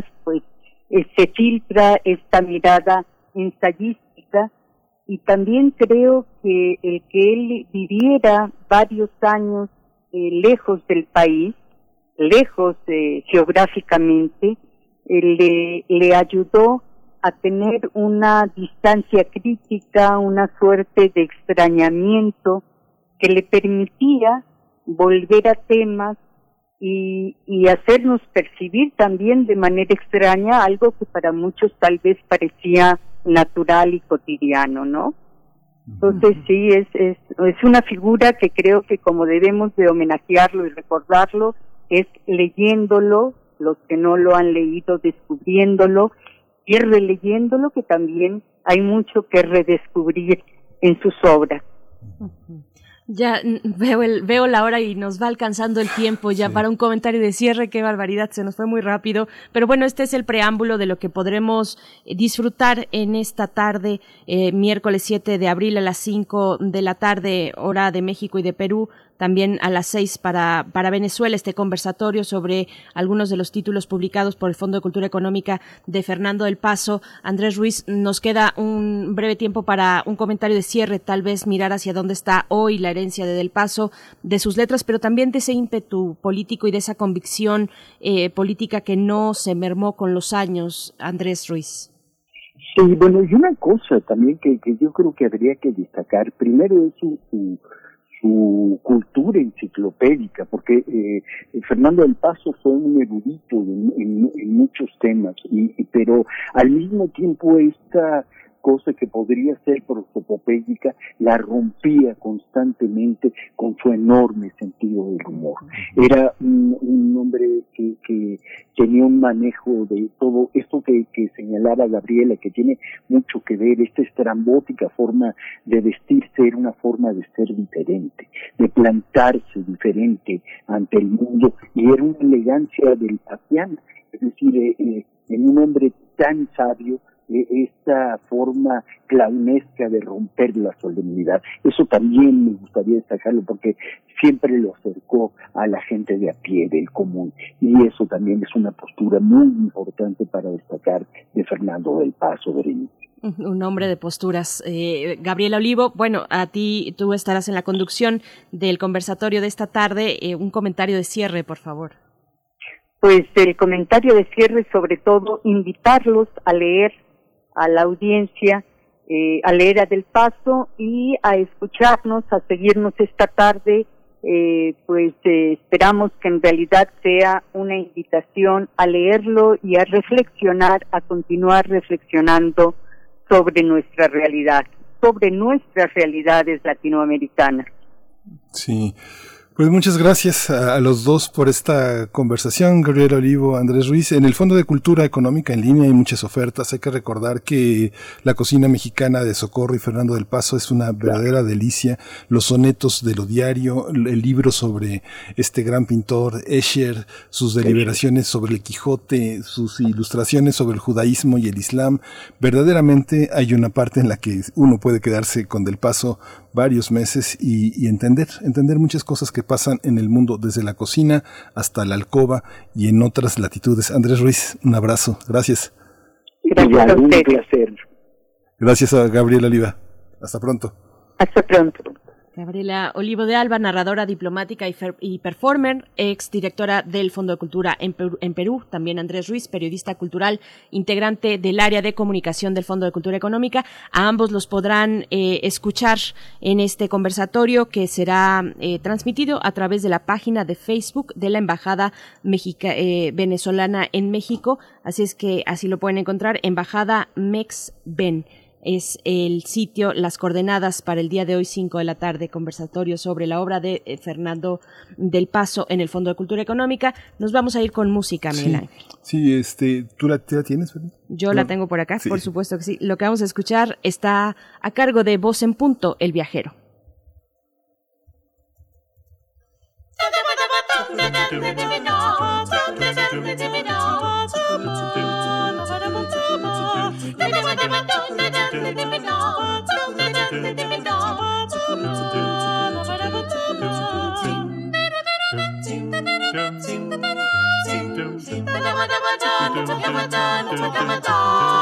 Yo soy ese viajero que va por el camino, por mechas y veredas buscando su destino.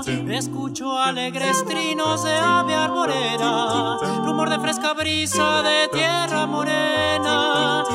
Las espigas, dorados sus trigales, como los que se mecen muy verdes los maizales. Y serpente a las bardas de piedra quebradas, casitas con arcones de adobe blanqueada. Primer movimiento. Hacemos comunidad. Química entre nosotros. Química para todos. Qué rápido se pasan las semanas y tenemos la fortuna de estar una vez más contigo, querido doctor Plinio Sosa. ¿Cómo estás esta mañana? Bienvenido. Muy bien, Berenice, gracias. Qué buen, gusto. buen día, Miguel Ángel también. Buenos días, doctor.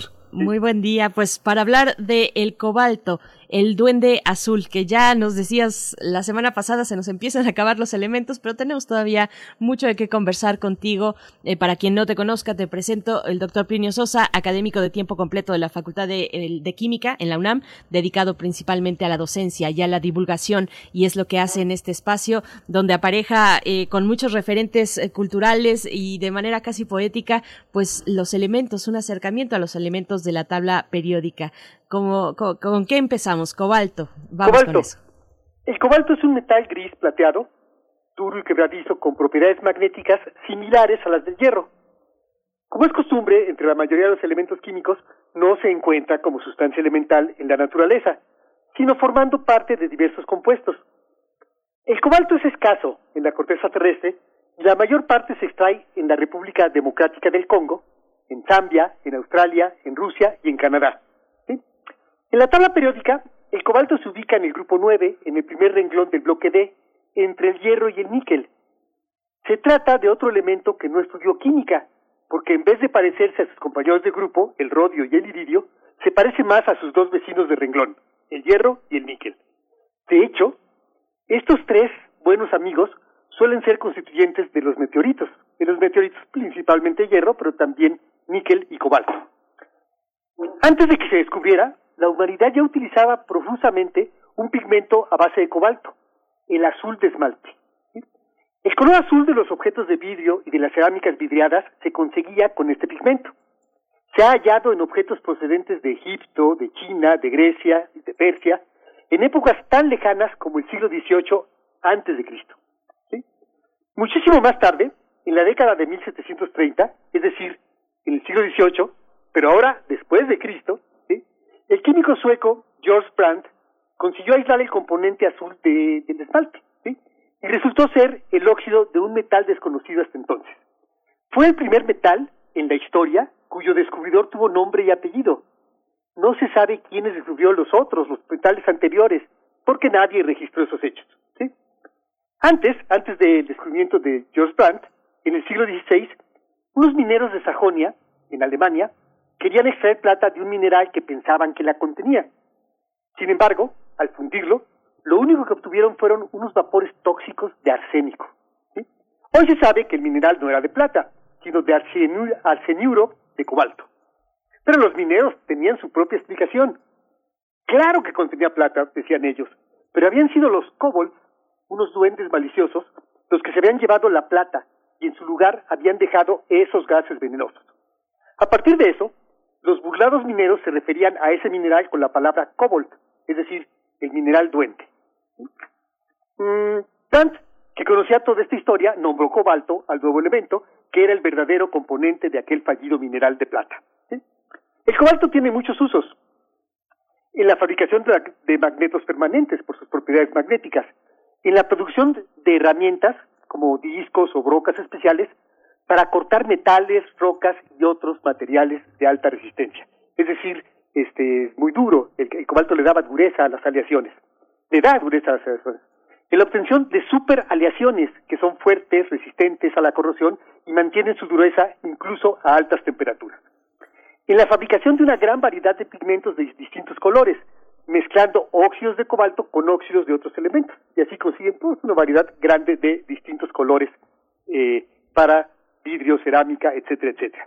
Y fíjense, en las baterías de ion litio, ¿no? Estas, las baterías recargables que son ahora muy, muy famosas y que probablemente permitan hacer automóviles eléctricos este, que, que, que tengan eh, modo de moverse y autonomía, este, el cátodo de esas pilas es de un óxido de cobalto litio. Entonces es muy bonito ese material porque es, es un material, este, una especie de cerámica que está en láminas y el litio más se intercala entre esas dos y permite que no tengamos que tener litio en la batería que es muy explosivo y eso da, y aparte da muy buen voltaje. Y luego el isótopo reactivo cobalto 60 se usa en radioterapia para combatir el cáncer. Y una cosa muy bonita, la vitamina B12 es un compuesto de cobalto de hecho, se le conoce también como cobalamina, ¿no? Literalmente vitamina de cobalto, ¿sí?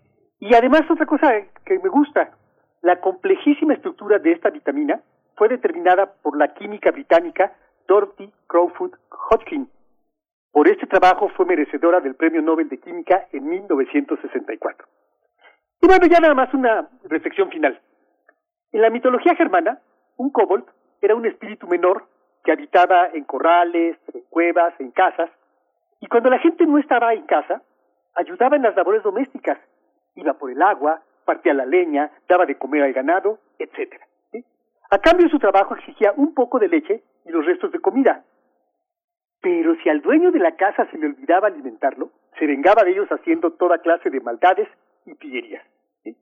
Bueno, el cobalto también es un espíritu chocarrero, pero con la ventaja de que su mayor travesura es tan solo pintar nuestra vidrería de un hechizante color azul. Mm, qué maravilloso. Eh, querido doctor Plinio Sosa, muchas gracias, como siempre. Yo, fíjate que de pronto cuando tengo algún tiempo libre me pongo a pintar en acuarela, eh, sobre todo en acuarela o en algunas pinturas solubles al agua, como, como lo es la acuarela, y, y, siempre está la especificación en algunas pinturas, el amarillo de cadmio, por ejemplo, que tienen algún nivel de toxicidad, ¿no? ocurre también con el, eh, precisamente con el cobalto. ¿Es, ¿Es alta la toxicidad del cobalto en estos elementos, en estos materiales? el cobalto no es no es tóxico, el cobalto, digamos, normal no es tóxico, porque tenemos cobalto en nuestra vitamina B12. Entonces realmente no es tóxico. El, cobalto lo que tiene de problemático es su isótopo, el cobalto 60, que ese sí es este es muy tóxico. No existe en la naturaleza, pero nosotros los Homo sapiens nos hemos dado a la, o sea, lo hemos producido con las reacciones nucleares. Entonces, sí tiene mala fama el cobalto porque en esas reacciones nucleares, de esas explosiones nucleares que ha habido, pues el principal contaminante ha sido el cobalto 60 y es el que ha causado este, los problemas. Es un gran emisor de rayos gamma que son muy, muy, muy penetrantes y muy, muy dañinos. Entonces, este, sí, ese, pero solamente si hay cobalto 60, que no tiene por qué haber si no estamos cerca de, de una explosión nuclear, ¿no? Por supuesto, esperemos no estarlo. Sí, esperemos no estarlo Muchas gracias, como siempre, por esta charla, por esta participación, por tu tiempo.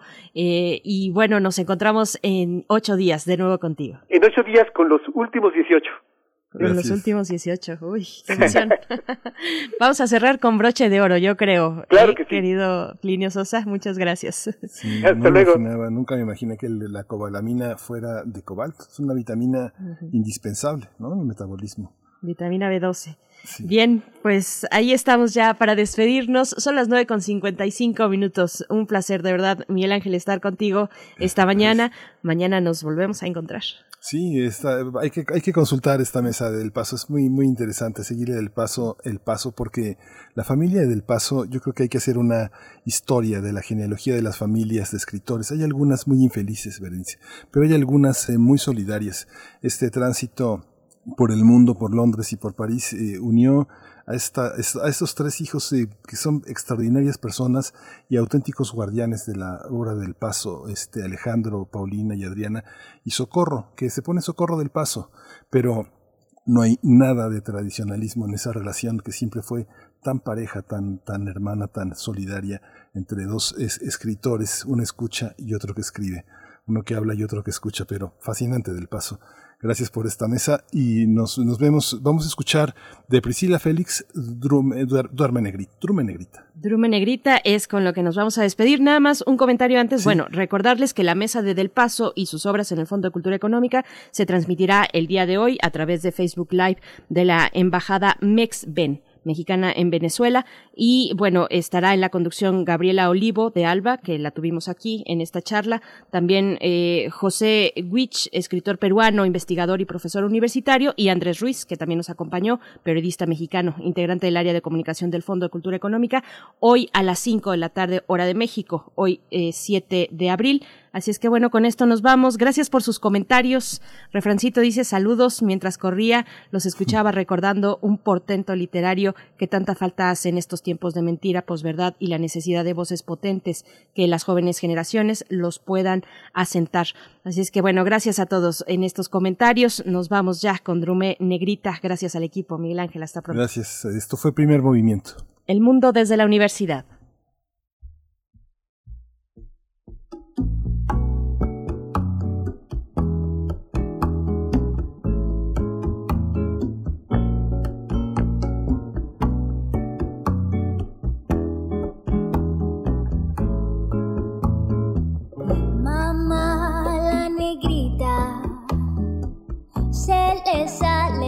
Pies de la cunita y no sabe qué hacer.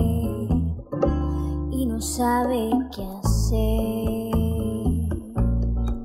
Tu drume negrita que te va a comprar nueva cunita y va a tener capite.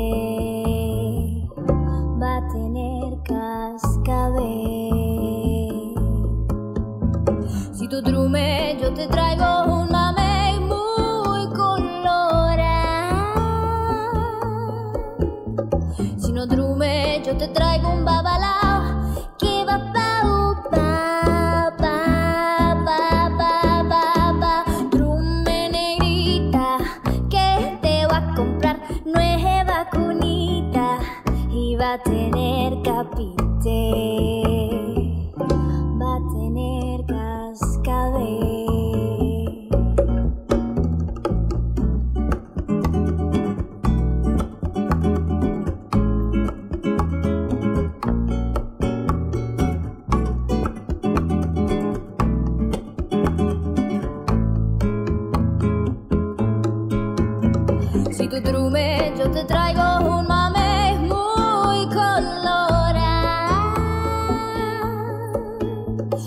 no trume, yo te traigo un babalao que va pa pa pa pa pa pa pa.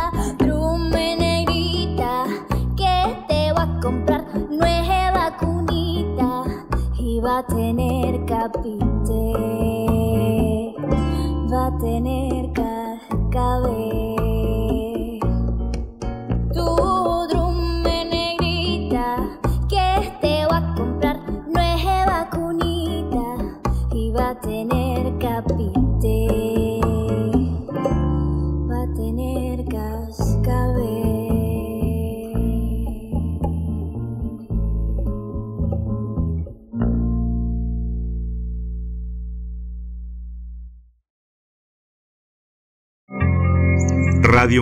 presentó Primer Movimiento. El mundo desde la universidad. Con Berenice Camacho y Miguel Ángel Quemain en la conducción. Frida Saldívar y Violeta Berber, producción. Antonio Quijano y Patricia Zavala, noticias. Miriam Trejo y Rodrigo Mota, coordinadores de invitados. Cámara Quirós, redes sociales. Arturo González y Socorro Montes, operación técnica. Locución, Tessa Uribe y Juan Stack.